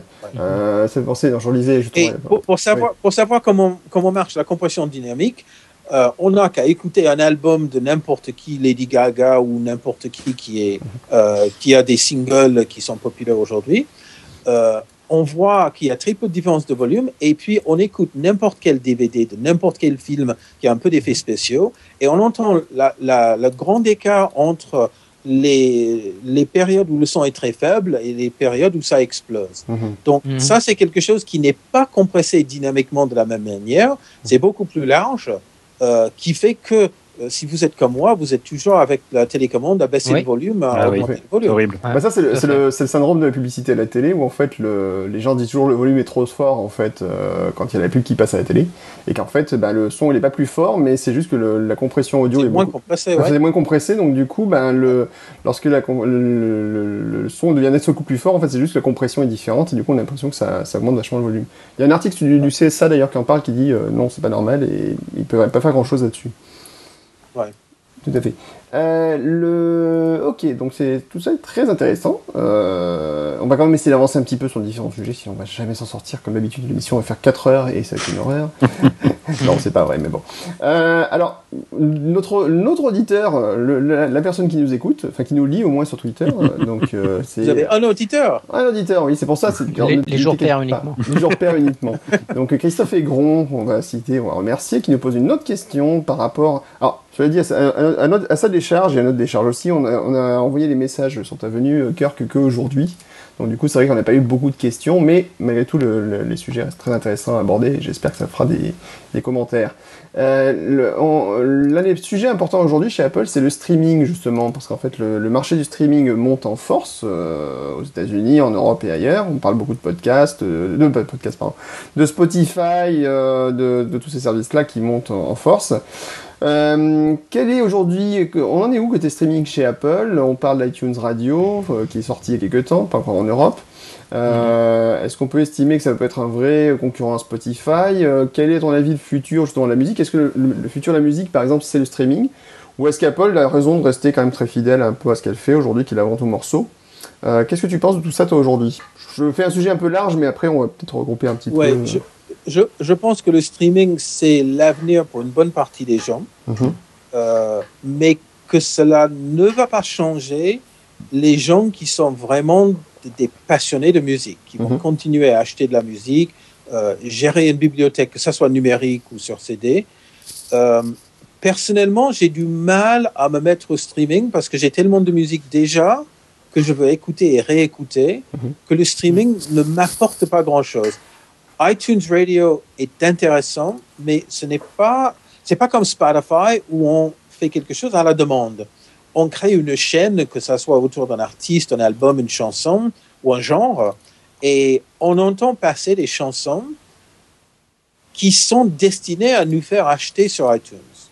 Donc, mhm. on entendra souvent les mêmes choses. Euh, après une heure ou deux, on commence à entendre les mêmes euh, pistes, quel que soit le genre. J'ai plusieurs chaînes euh, iTunes Radio sur le jazz que je connais pas aussi bien que par exemple le classique.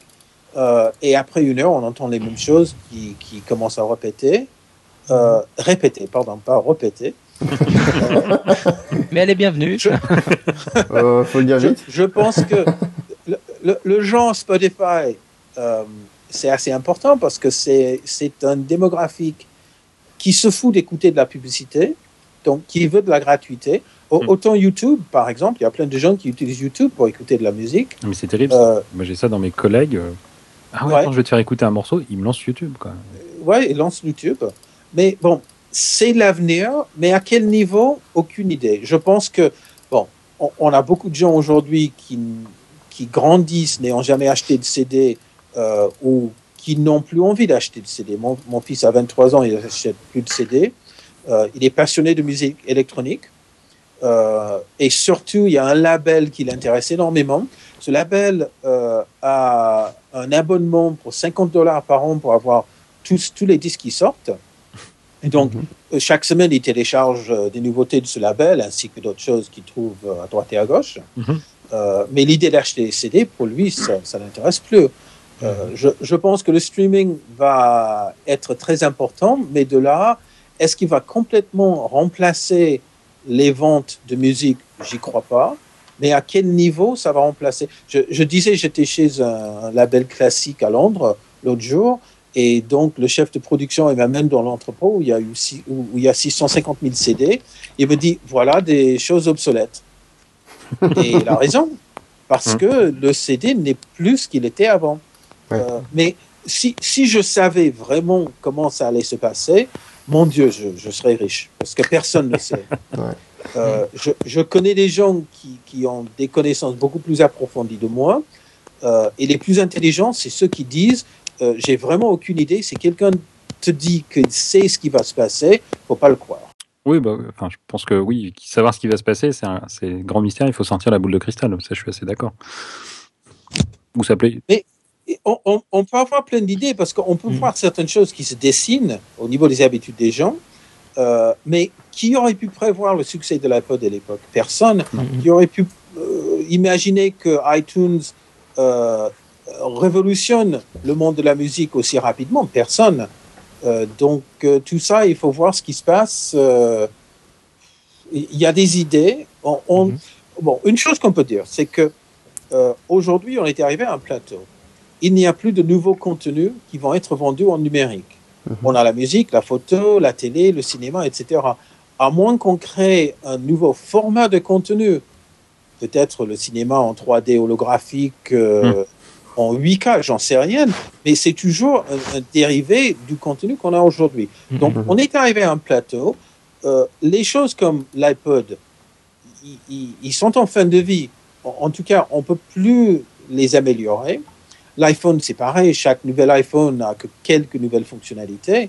Euh, donc, ce qui va se passer dans les années à venir, je pense, c'est on va chercher de, nouvelles façons de vendre ces contenus, non pas des nouvelles, euh, des nouveaux canaux de distribution, mais des nouvelles façons de vendre, que ce soit des abonnements, euh, que ce soit des achats de façon différente. Il va y avoir des changements, mais il n'y aura rien de nouveau. D'accord. Ok. ok, ok, ok. Alors, alors, juste on va finir là-dessus. Euh, moi, je vais avoir ton, opinion un petit peu sur le futur d'iTunes, un petit peu, et puis les, challenges d'Apple. Qu'est-ce qu'il y a, à ton avis euh, Vers quoi s'oriente iTunes dans le futur? Euh, Et puis, un petit peu, bah, à ton avis, qu'est-ce qui va être plus difficile à aborder pour Apple dans le futur Côté musical, surtout, on va dire.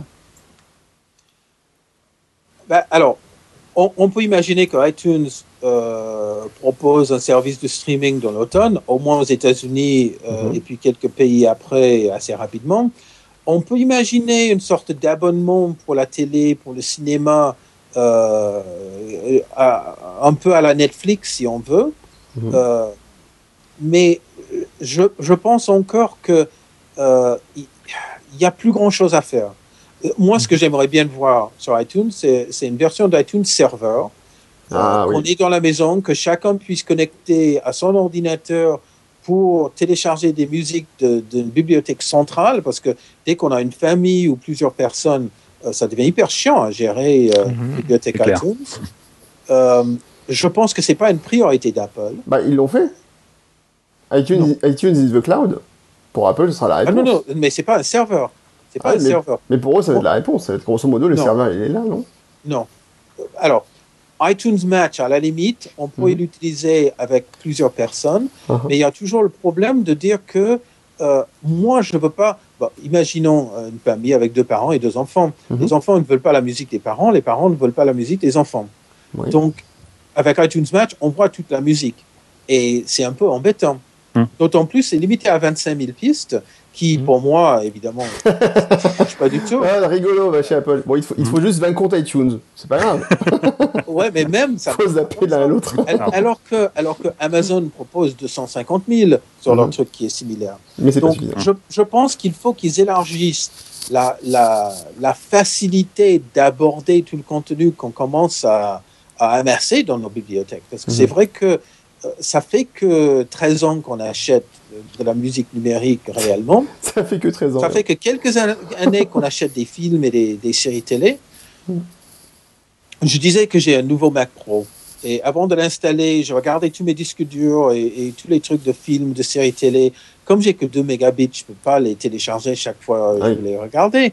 J'ai un teraoctet de séries télé et de films. Euh, c'est vrai que c'est énormément de contenu. Il faut le gérer à moins que tout le monde d'un coup a du fibre dans le monde, mm. enfin au moins dans le monde occidental, on va toujours avoir ces problèmes. Donc, le, streaming va arriver, d'autres abonnements style Netflix vont arriver pour le cinéma.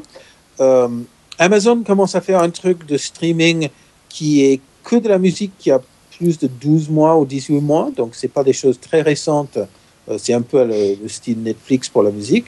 Je pense qu'on va avoir beaucoup de choses comme ça, beaucoup de concurrence d'ailleurs, euh, mhm. entre Apple, Amazon et Google. Euh, peut-être Yahoo va se lancer aussi euh, à faire quelque chose. Mhm. mais de là, ça va être vraiment de la, concurrence acharnée, de, même qu'on voit les opérateurs de, de téléphone mobile qui essaient d'arracher les clients aux uns et aux autres. On va avoir la même chose pour tout ce qui est contenu numérique. D'accord. Effectivement, oui, c'est vrai que j'avais pas pensé à ta bibliothèque, c'est vrai qu'elle est un peu lourde pour iTunes Match, euh, oui, effectivement. 4 fois trop. 4 fois, fois trop. Oui, oui, oui.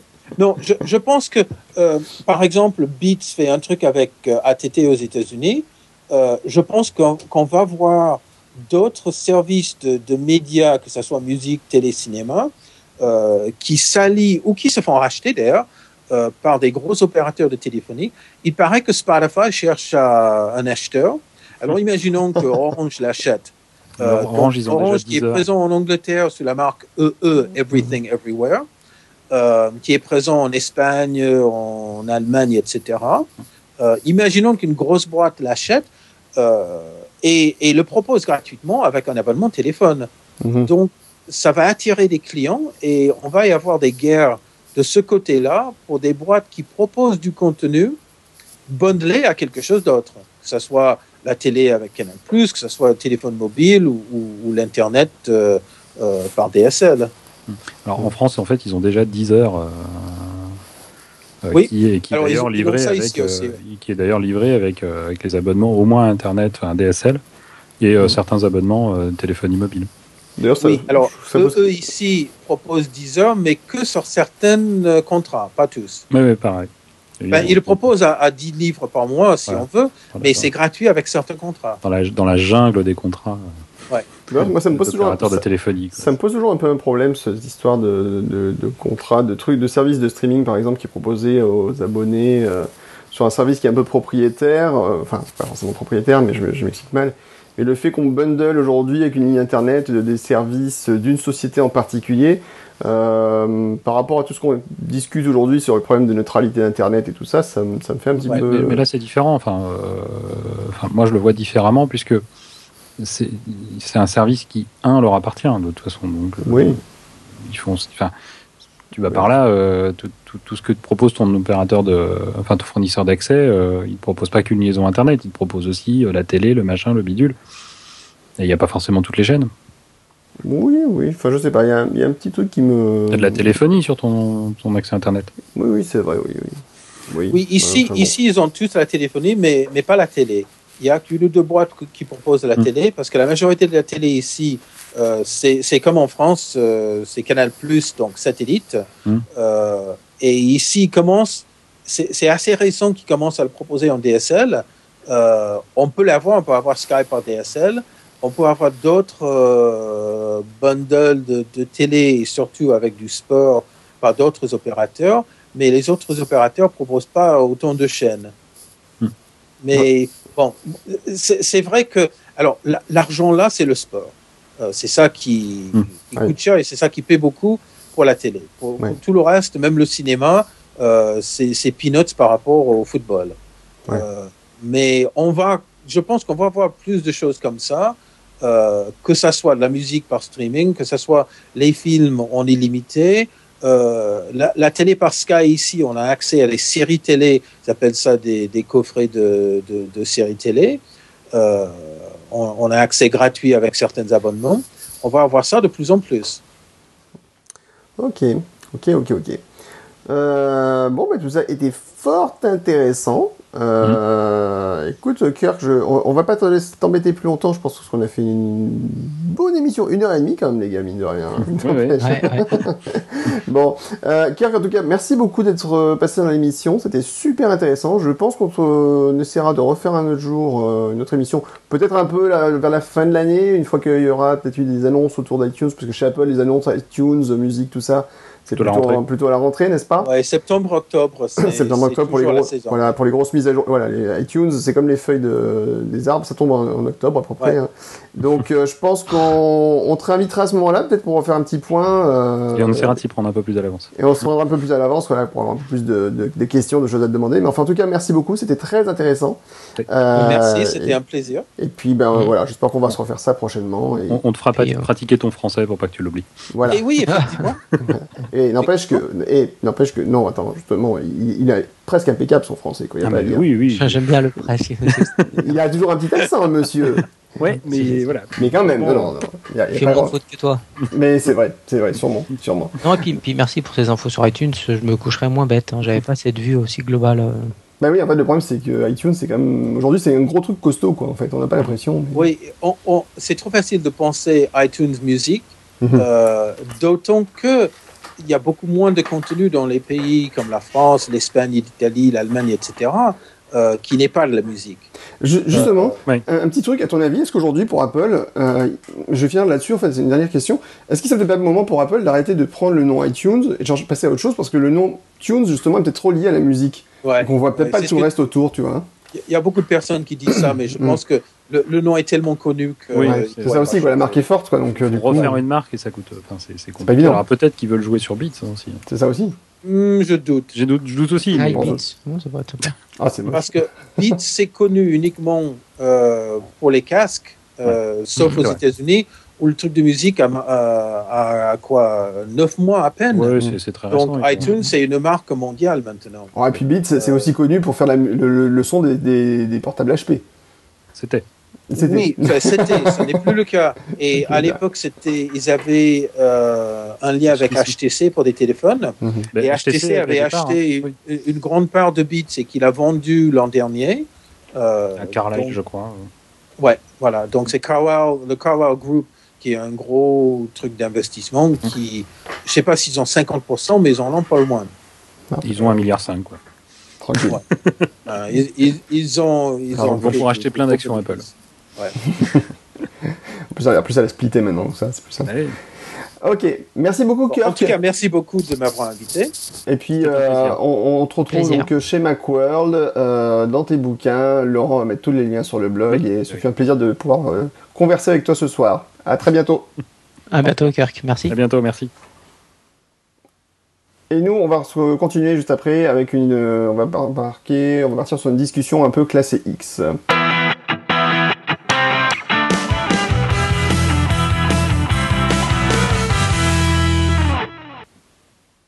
Discussion classée X, comme je disais quelques secondes, euh, puisqu'on enchaîne euh, sur un film que nous sommes allés voir récemment, où il y avait euh, plein de, de super-héros qui se foutent sur la tronche. On est donc allé voir, évidemment, comme vous connaissez maintenant, le film des nouveaux films des X-Men, qui s'appelle Mourad. Comment s'appelle-t-il ce nouveau film des X-Men? The Day of the Future Past.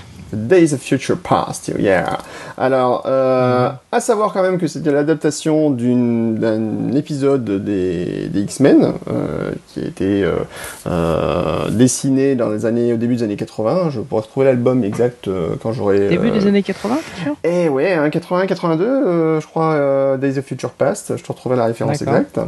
Euh, j'ai relu en fait justement le comics il y a 2-3 jours avec euh, quelques petites mhm. différences euh, par rapport à la version originale. Et comme Mourad est un peu fatigué, comme Mourad est un petit peu fatigué, et eh ben c'est lui qui va nous faire le résumé de l'histoire.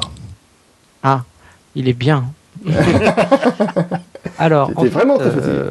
Non, non, alors, alors en fait, en, deux mots, pour ceux qui ne l'auraient pas encore vu, je vous invite à, voir déjà, parce que c'est dans la droite lignée du premier de, cette saison, si j'ose dire, qui s'appelle X-Men First Class.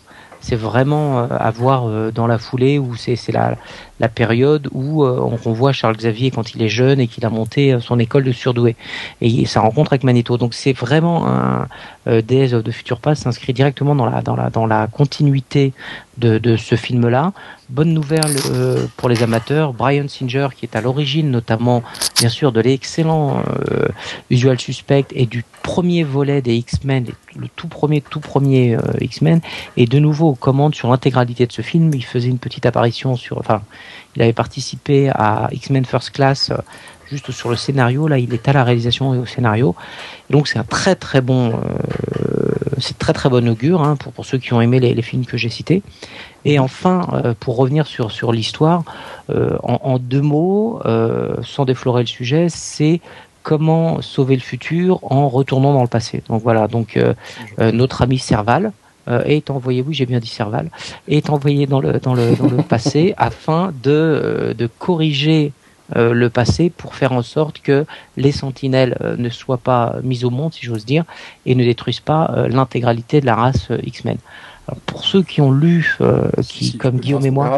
Juste, juste, me permettre une petite aparté, parce qu'on a des, auditeurs, des auditeurs qui ont moins de 30 ans et qui n'ont pas connu les X-Men en français. Alors pour les cons En version comics vendue euh, chez des, chez des, dans les marchands, chez marchands de journaux. Ouais, tu rappeler euh, le, le, vrai nom de Serval, s'il te plaît? Oui, alors le, le, vrai nom de Serval en français, c'est donc Serval.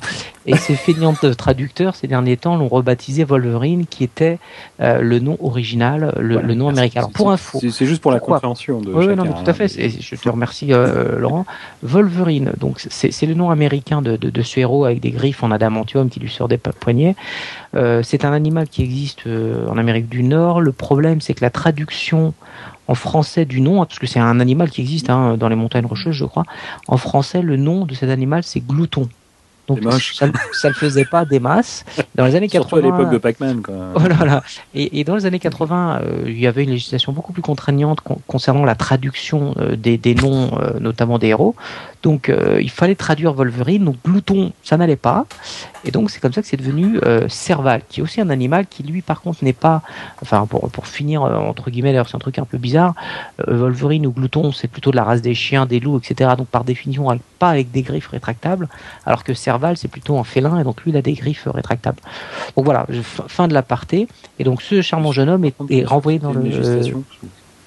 En tout cas, à l'époque, c'était comme ça. Voilà. Après, il y avait vraiment une, vraie, vraie, volonté de tout traduire. De tout traduire. Moi, j'ai pas connu les Avengers. J'ai connu les Vengeurs et je comprenais pas pourquoi ils s'appelaient les Vengeurs et que sur leur tour il y avait un A en permanence. Ça s'appelait chapeau melon et bottes de cuir. Voilà, voilà, voilà. Alors, Serval, en fait, il faut savoir que c'est le seul animal doté du flair de, du même flair que Wolverine. Celui-ci explique cela, en fait. Voilà, voilà. Et donc. Donc, euh, donc voilà pour, pour, pour l'histoire. Donc il est renvoyé dans le passé. Donc moi, si j'avais un reproche à faire sur ce film, c'est que encore une fois, euh, alors j'adore l'acteur et tout, mais un peu trop centré sur Serval. Ça commence un peu à me, à me titiller gentiment. Euh, si vous regardiez les, les, les, comics, et, là je sais que Guillaume tu vas pas être tout à fait d'accord, mais euh, il y a eu effectivement un moment où Serval s'est quand même pas mal détaché du reste des X-Men euh, au niveau BD de toute façon, mais sur les premières époques, ce qui est censé être retranscrit aujourd'hui dans, dans, dans, les films, hein, c'est encore comment les X-Men se montent, le groupe il n'est pas encore tout à fait figé, etc. etc. Mais Serval n'avait pas un, rôle aussi proéminent. mon, petit reproche, ce serait le, rôle un peu trop fort de la présence un peu trop folle de, de, Wolverine dans un film qui ne s'appelle pas Wolverine. Alors t'es quand même a ces films à lui. T'es passé tout de suite sur le reproche sans finir l'histoire quand même, puisqu'en fait, grosso non, non, l'histoire c'est ça. Mais après, moi, j'aime pas déflorer plus que ça. voilà, je, comprends, on va encore pas pouvoir spoiler. Si tu peux, vas-y. Bon, il faut quand même, voilà, faut quand même expliquer qu'il retourne dans le passé et que son but c'est de retrouver Magneto et euh, de retrouver Xavier euh, pour arrêter en fait un complot, enfin arrêter en fait un, acte terroriste, si on veut entre guillemets, qui va mener finalement à la, perte des mutants, enfin à la, fin des mutants. Et donc euh, tout, tout, est basé là-dessus. Alors cela dit, je, par rapport à ta critique euh, juste avant, je te rejoins, Mourad, euh, contrairement à ce que tu pourrais croire. je suis oh mon dieu, c'est un plan. Non, puisqu'en fait l'histoire, non, mais l'histoire d'origine, ce n'était pas du tout Serval qui était renvoyé dans le temps c'était euh, Kitty Pride alias euh, Étincelle. Étincelle. Tout à fait. Et donc euh, là, Étincelle, en fait, son rôle actuellement dans le film se borne à être celle qui a le pouvoir de renvoyer dans le temps, ce qui est un peu curieux. Ah, purée, j'ai pas vu que c'était elle. Je l'ai même pas, ça, je suis passé à côté. Et, alors c'est marrant parce que Kitty Pride, enfin, pardon, c'est vraiment la fin des X-Men tels que moi je les connaissais, quoi. C'était mhm. déjà les nouveaux, nouveaux X-Men. Il y a toujours un mélange comme ça qui me trouble un petit peu. Vas-y, vas-y. Quoi, pourquoi Attends, comment ça? Je moi, j'ai arrêté de lire les X-Men à peu près à l'époque où Kitty Pride arrivait. Mhm. Et euh, c'était déjà considéré comme les nouveaux nouveaux X-Men entre guillemets. C'était les, derniers euh, euh, enrôlés dans, dans, le groupe. Moi, j'ai arrêté. Kitty Pride faisait ses premiers pas dans, dans le dans le groupe. À l'époque, il y avait Nanopuck. En fait, c'est vrai que en plus Kitty, Kitty est arrivé à un moment où juste avant les nouveaux mutants, c'est-à-dire qu'il y avait une nouvelle hum. équipe qui était arrivée peu de temps ah. après qui était des. le lien. Voilà, qui, en fait, bah en fait, il y a surtout qu'à un moment qui tient euh, euh, justement se rebeller parce que elle était avec les X-Men et Xavier voulait la coller avec les Nouveaux Mutants parce que c'était une gamine finalement par rapport aux autres. Elle a réussi mm. quand même à montrer qu'elle est euh, un, peu meilleure, un peu mieux entraînée que les, les Nouveaux Mutants et donc elle mérite le, le, titre de X-Men. J'ai lu le comic ces deux jours justement, c'est assez rigolo. Et mais c'est vrai que du coup, tu as dit, tu as raison sur le point que bah, les films sont axés. Bah, D'ailleurs, c'est pour ça qu'il y a un Wolverine 2 de sinistre mémoire apparemment. Moi, je ne l'ai pas vu, mais vous m'avez bien fait comprendre qu'il n'était pas nécessaire de le voir.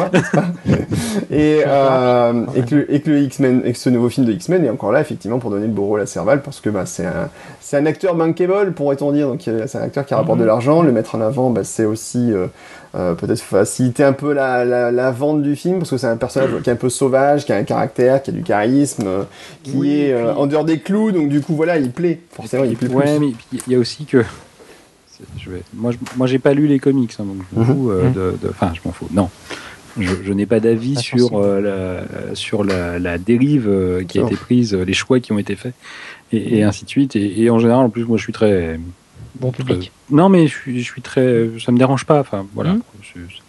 C'est une histoire qui doit être respectée, c'est pas forcément la, la, lettre. Même si parfois le fait de changer de, de, de personnage peut changer l'histoire. Euh, il y, y, a surtout un élément important, c'est que euh, cette petite étincelle ou euh, Kitty Pride, mhm. Prime, j'ai pas bien entendu. Pride. Pride, d'accord. Euh, elle, est, elle, est, elle est absolument charmante. Je sais pas comment elle était dans le, dans le comic, parce qu'on voit très peu euh, ses capacités dans le, dans le film. Mhm. Mhm. Mais un, un, Wolverine, ça vous fait un film d'action, c'est tout. Oui, c'est ça.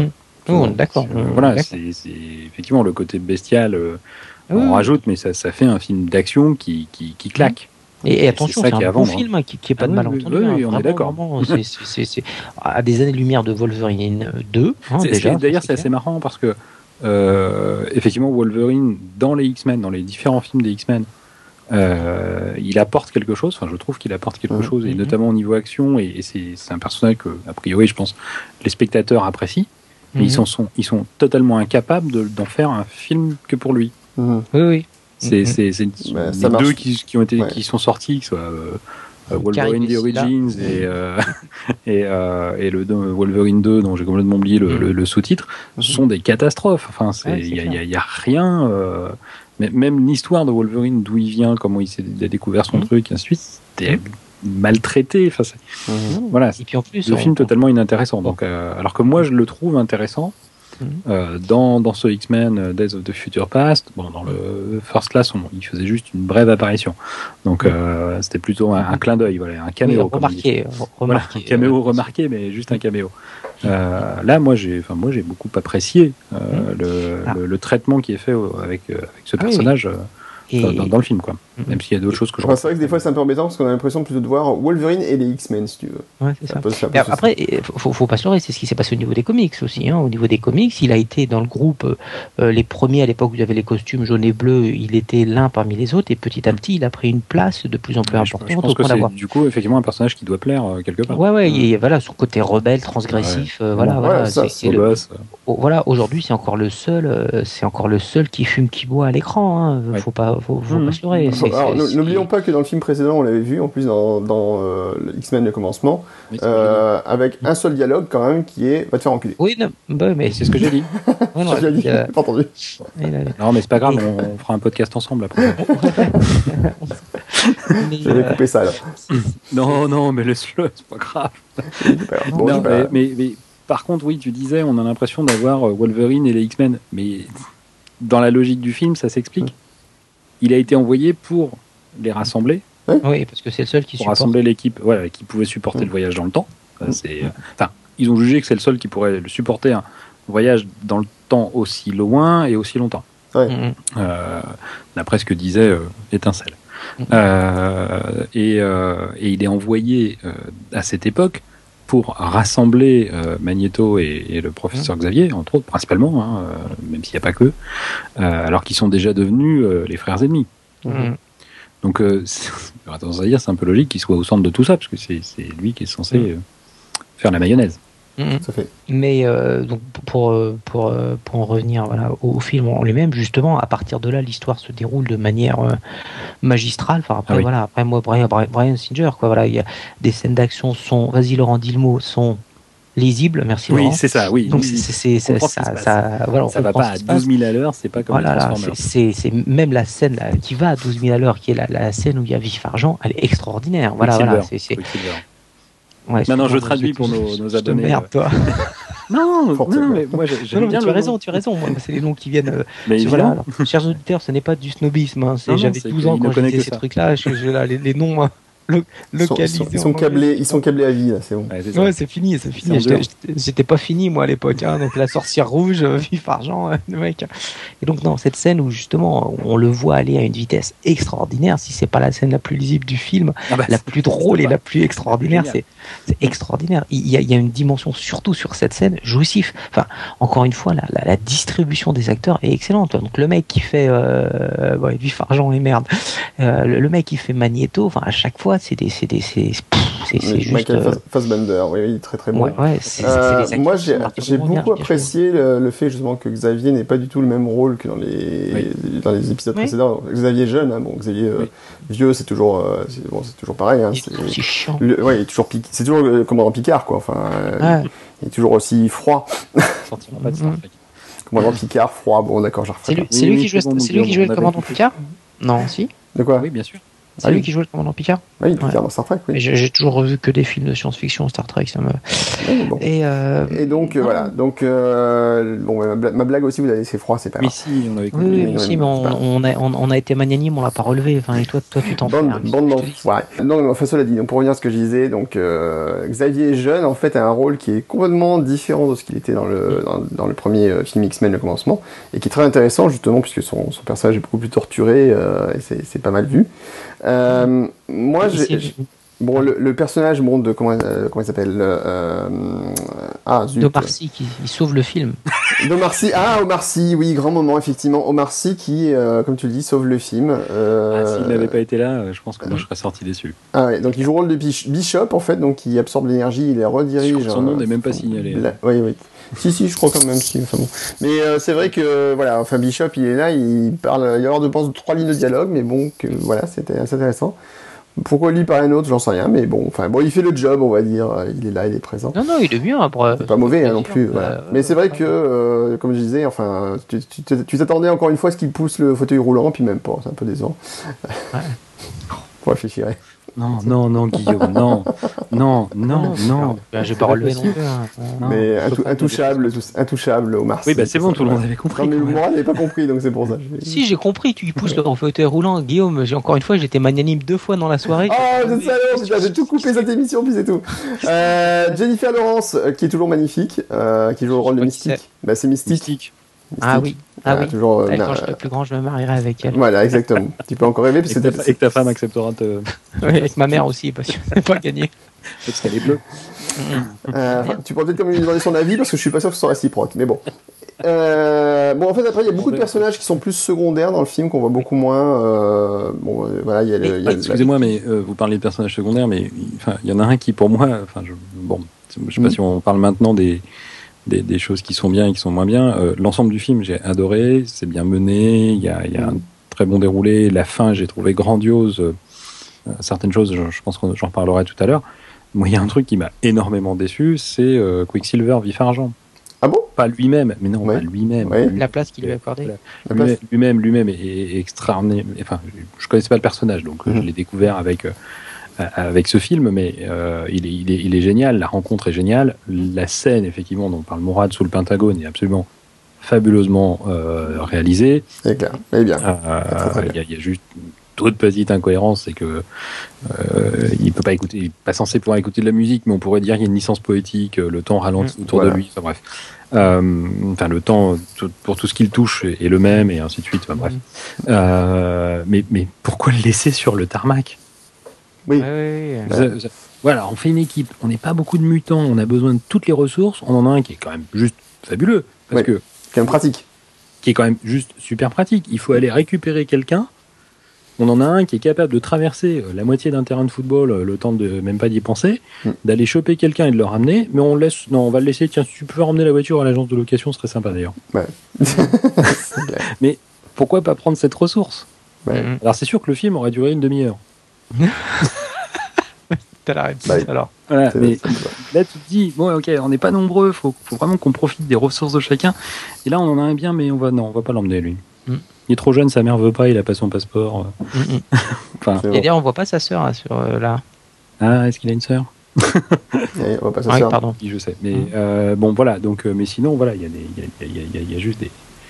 Oui, oui après, c'est mais après, euh, la distribution est très bien parce qu'on voit donc alors après, je m'excuse, j'ai encore les noms à la, le hurleur, hein, donc euh, mm. qui euh, qui apparaît, qui est pas mal. L'apprentissage du vol est très très sympa, quoi. Et puis ah. voilà, on est sur des voilà sur des X-Men canal historique. Non, je crois pas, non. De quoi le hurleur, le hurleur qui vole en qui apprend à voler. Oui, c'est le premier. C'est en first class. C'est en first class, moi. Ah, je le savais.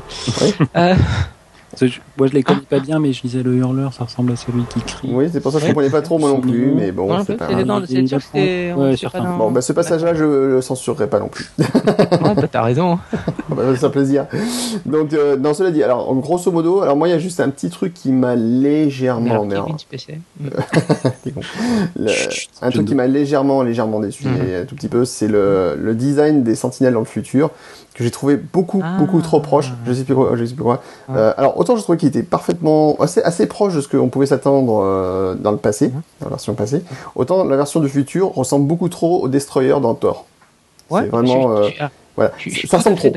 je suis tout à fait d'accord sur le fait que ça ressemble comme deux gouttes d'eau au Destroyer de, de Thor, mais ça m'a pas, ça m'a pas gêné parce que j'adorais le Destroyer de Thor. Et euh, donc effectivement, la, parenté, le lien de parenté est plus que flagrant.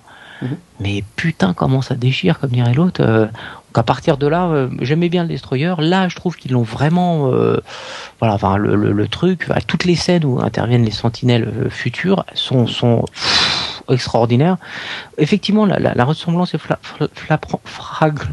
Ouais, Les frappantes Elle est bien, comme en formation. elle est flappante elle est flappante euh, au niveau de la flagrantée et euh, j'ai bien aimé. Donc moi c'est plutôt un plus. Voilà, ça ça m'a pas ça m'a pas dérangé.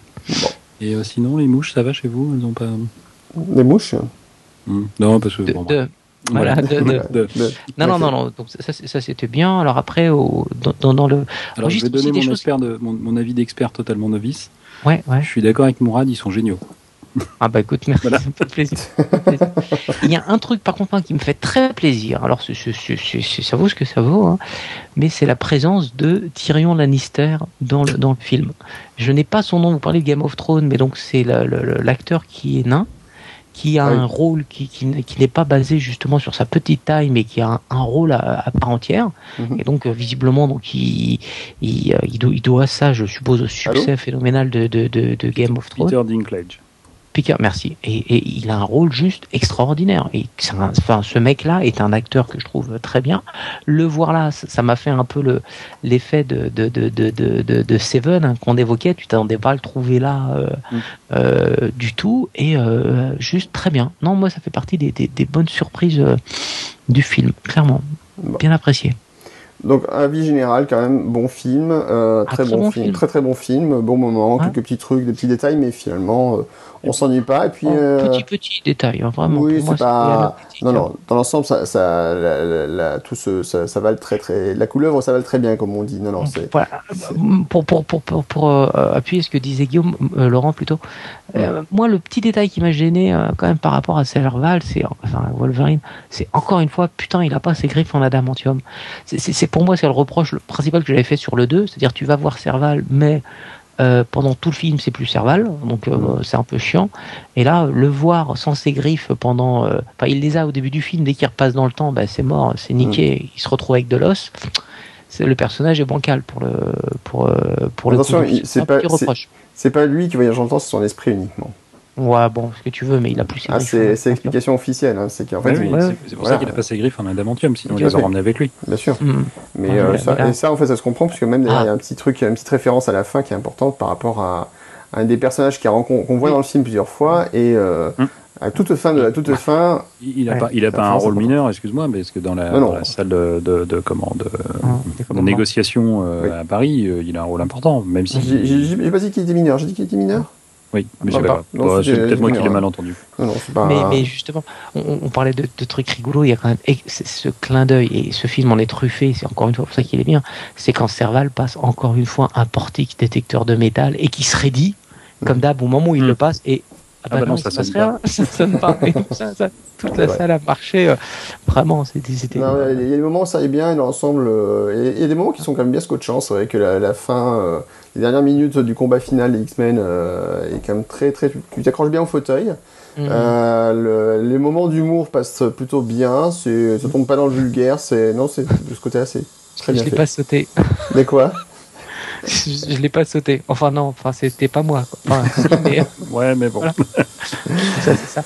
je, vais être euh, pour moi là les, deux derniers euh, films de la franchise Marvel que, que j'ai vus, mhm.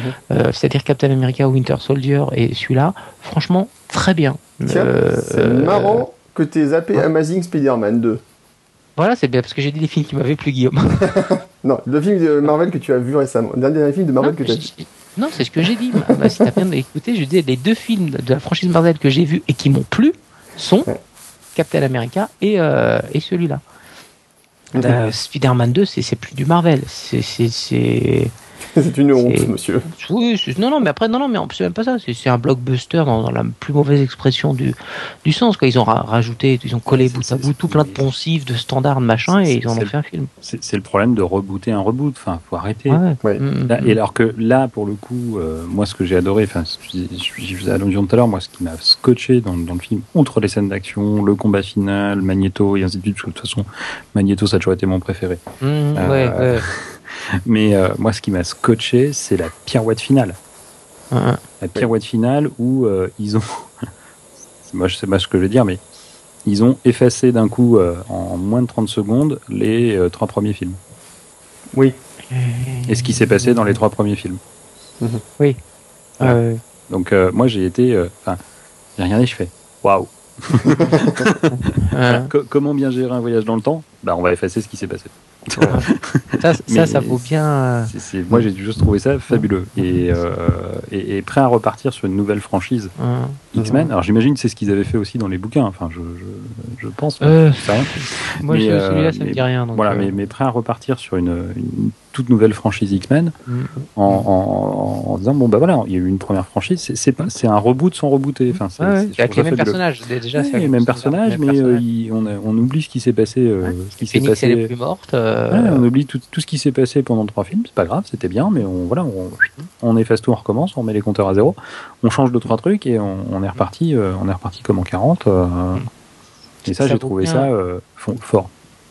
C'est pour ceux pour ceux qui l'ont vu, ça vaut bien ce qu'ils ont fait dans Fringe. Donc vraiment, c'est Fringe. Alors pour info, donc c'est cette série. À un moment donné, comme dans toutes les séries, le héros principal et la héroïne principale commencent à tomber amoureux l'un de l'autre machin, etc. Et ça commence à tourner euh, à limite en romance au boudin. Et là, tout d'un coup, euh, pareil, voyage dans le temps, presque, ou effacement d'un monde parallèle par rapport à un autre. Et c'est terminé. Euh, quand ils se rencontrent, ils se connaissent plus. Et donc l'histoire repart de zéro. Et là, tu dis fabuleux. Tout est à reprendre, quoi. Et dans le bon sens du terme. Non, c'est vrai que ils ont, ils ont fait, ils ont fait fort effectivement avec X-Men. Non, non, très très bon, vraiment euh, bien. Moi là maintenant, après, j'attends ce que, ce que je vous ai dit quand on est sorti de, de la salle. Moi, j'attends avec impatience les les, les, les, les crossovers, parce qu'après Marvel, c'est pas privé d'aller envoyer Spider-Man faire joujou et donner des coups de main aux X-Men, euh, les 4 fantastiques épauler les euh, les, les Vengeurs. ouais, ça pourrait être un peu intéressant. Si vous éviter d'amener les 4 fantastiques et le Spider-Man actuel dans une série qui fonctionne, moi ça m'arrangerait. Avec Daredevil, ouais, je veux bien, surtout. vous pouvez les laisser ailleurs ceux-là, parce que bon, ils sont quand même tout à fait oubliable. Bah, on ramenait Catwoman au passage, non? Ah, Mais c'était pas Marvel. C'était pas Marvel. Hein, c'était pas Marvel, non. Et laquelle on prendrait euh, Bah, Alberi. non, je déconne. Non, non, la seule, seule Catwoman, c'est Michel Pfeiffer, désolé. Bon, les rookies, là, tu marques un point. Euh, bien, messieurs, euh, donc X-Men Days of Future Past, si ça passe encore, allez le voir. si ça passe pas, eh ben, n'hésitez pas à le, le louer. Allez le voir quand même. Allez le voir quand même, voilà, démerdez-vous. Euh, je sais pas quand est-ce qu'il sort d'ailleurs. Démerdez-vous, bande de cons. euh, bah, de quoi, quand est-ce qu'il sort de, en DVD, en, en, en, en, cassette vidéo euh, Je sais pas du tout s'il est prévu en laser, euh, en, laser disque. Je sais pas du tout quand est-ce qu'il sort non plus. Mais bon, ça va pas tarder ah, d'ici 3-4 mois, je pense. Ouais. Captain America, euh, Captain America, c'est prévu pour septembre quand même. Hein, donc, sachant qu'il est sorti en mars-avril, ils prennent de la marge. Ouais, c'est 6 mois à peu près maintenant. Voilà. Mm. 5-6 mois. Laurent, c'est quoi les. Non, non, mais je, je, parle, non, non, je parle de la version US, hein, je parle même pas de la version européenne. Hein. Ah bon? C'est-à-dire que ça aux États-Unis, tu me dis bah, Tu vas à Amazon.com et tu regardes, euh, hein, tu regardes, tu verras, ils, ils annoncent septembre. D'accord. Bon. Écoute, pourquoi pas. Euh, ok, donc euh, un bon film et on est content qu'ils soient sortis et que ça remet un peu notre ami, comment il s'appelle déjà le réalisateur? Brian Singer. Brian Singer sur les rails après le Superman Returns de, de Sinistre Mémoire.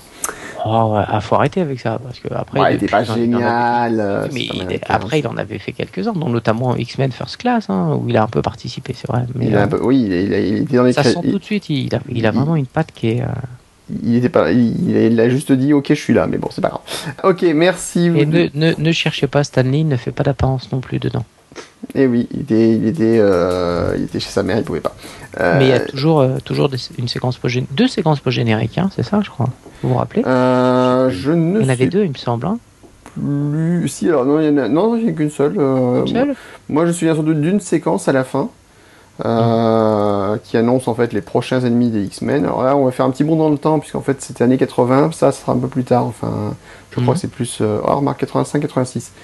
Euh, les prochains ennemis, en fait, apparemment, seront plutôt tirés non pas de X-Men, de X-Factor pour ceux qui ont connu. Ah, oui, ça donnera un indice euh, un petit peu. Pareil, c'est la, la, période où moi j'ai décroché à peu près. Voilà, t'as décroché un peu à ce moment-là. Moi j'ai encore suivi un petit peu. Mais je survis un petit peu sur les Marvel récents. Il y a quand même des trucs pas dégueulasses hein, à regarder. Euh. Merci l'application Marvel sur iPad d'ailleurs pour ça. Là je me suis attaqué à Age of Ultron. Je recommande, c'est pas mal du tout. D'accord. Merci messieurs. On va passer au résultat final de cette émission. Résultat? Ouais, j'ai envie de faire le résultat final. D'accord. C'est une période de bac, c'est pour ça. Voilà. Mhm. Bien.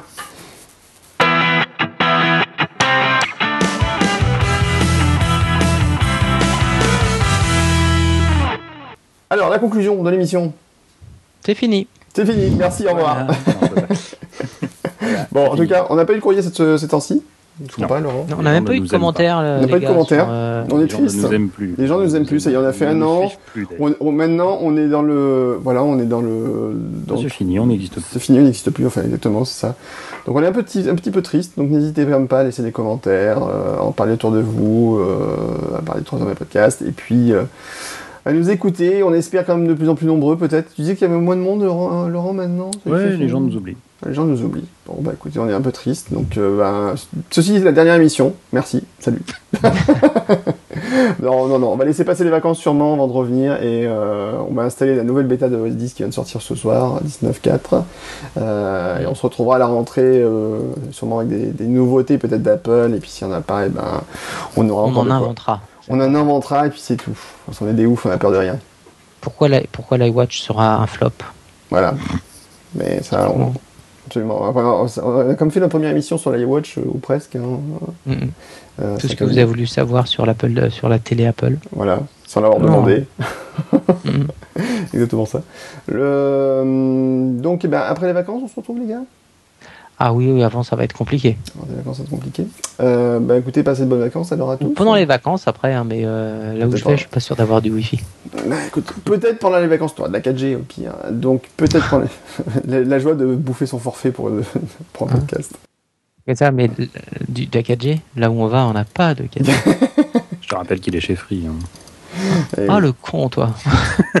Tiens, en parlant de petit aparté, en parlant de Retour vers le futur, j'ai appris un truc absolument incroyable ces jours-ci, c'est l'histoire de Two Pines Mal, et que moi je ne connaissais pas. Voilà, moi je ne connaissais pas. Et le... Moi, je suis sûr qu'il ne la connaît pas. Bah, qu'en fait, il y a le, Écoute, tu chercheras Two Pines Mall et euh, One Pine Mall sur euh, Twitter, sur Internet. J'ai que ça à faire, t'as raison. Et tu verras. Et bah, tu chercheras quand même, et puis euh, tu verras, on en discutera dans la prochaine émission, parce que la prochaine émission, on parlera de Retour vers le futur. Et puis voilà. Et eh ben écoute, tu peux compter sur moi. On parlera de la trilogie. D'accord. Lapin, tu peux compter sur moi. C'est pas le même film.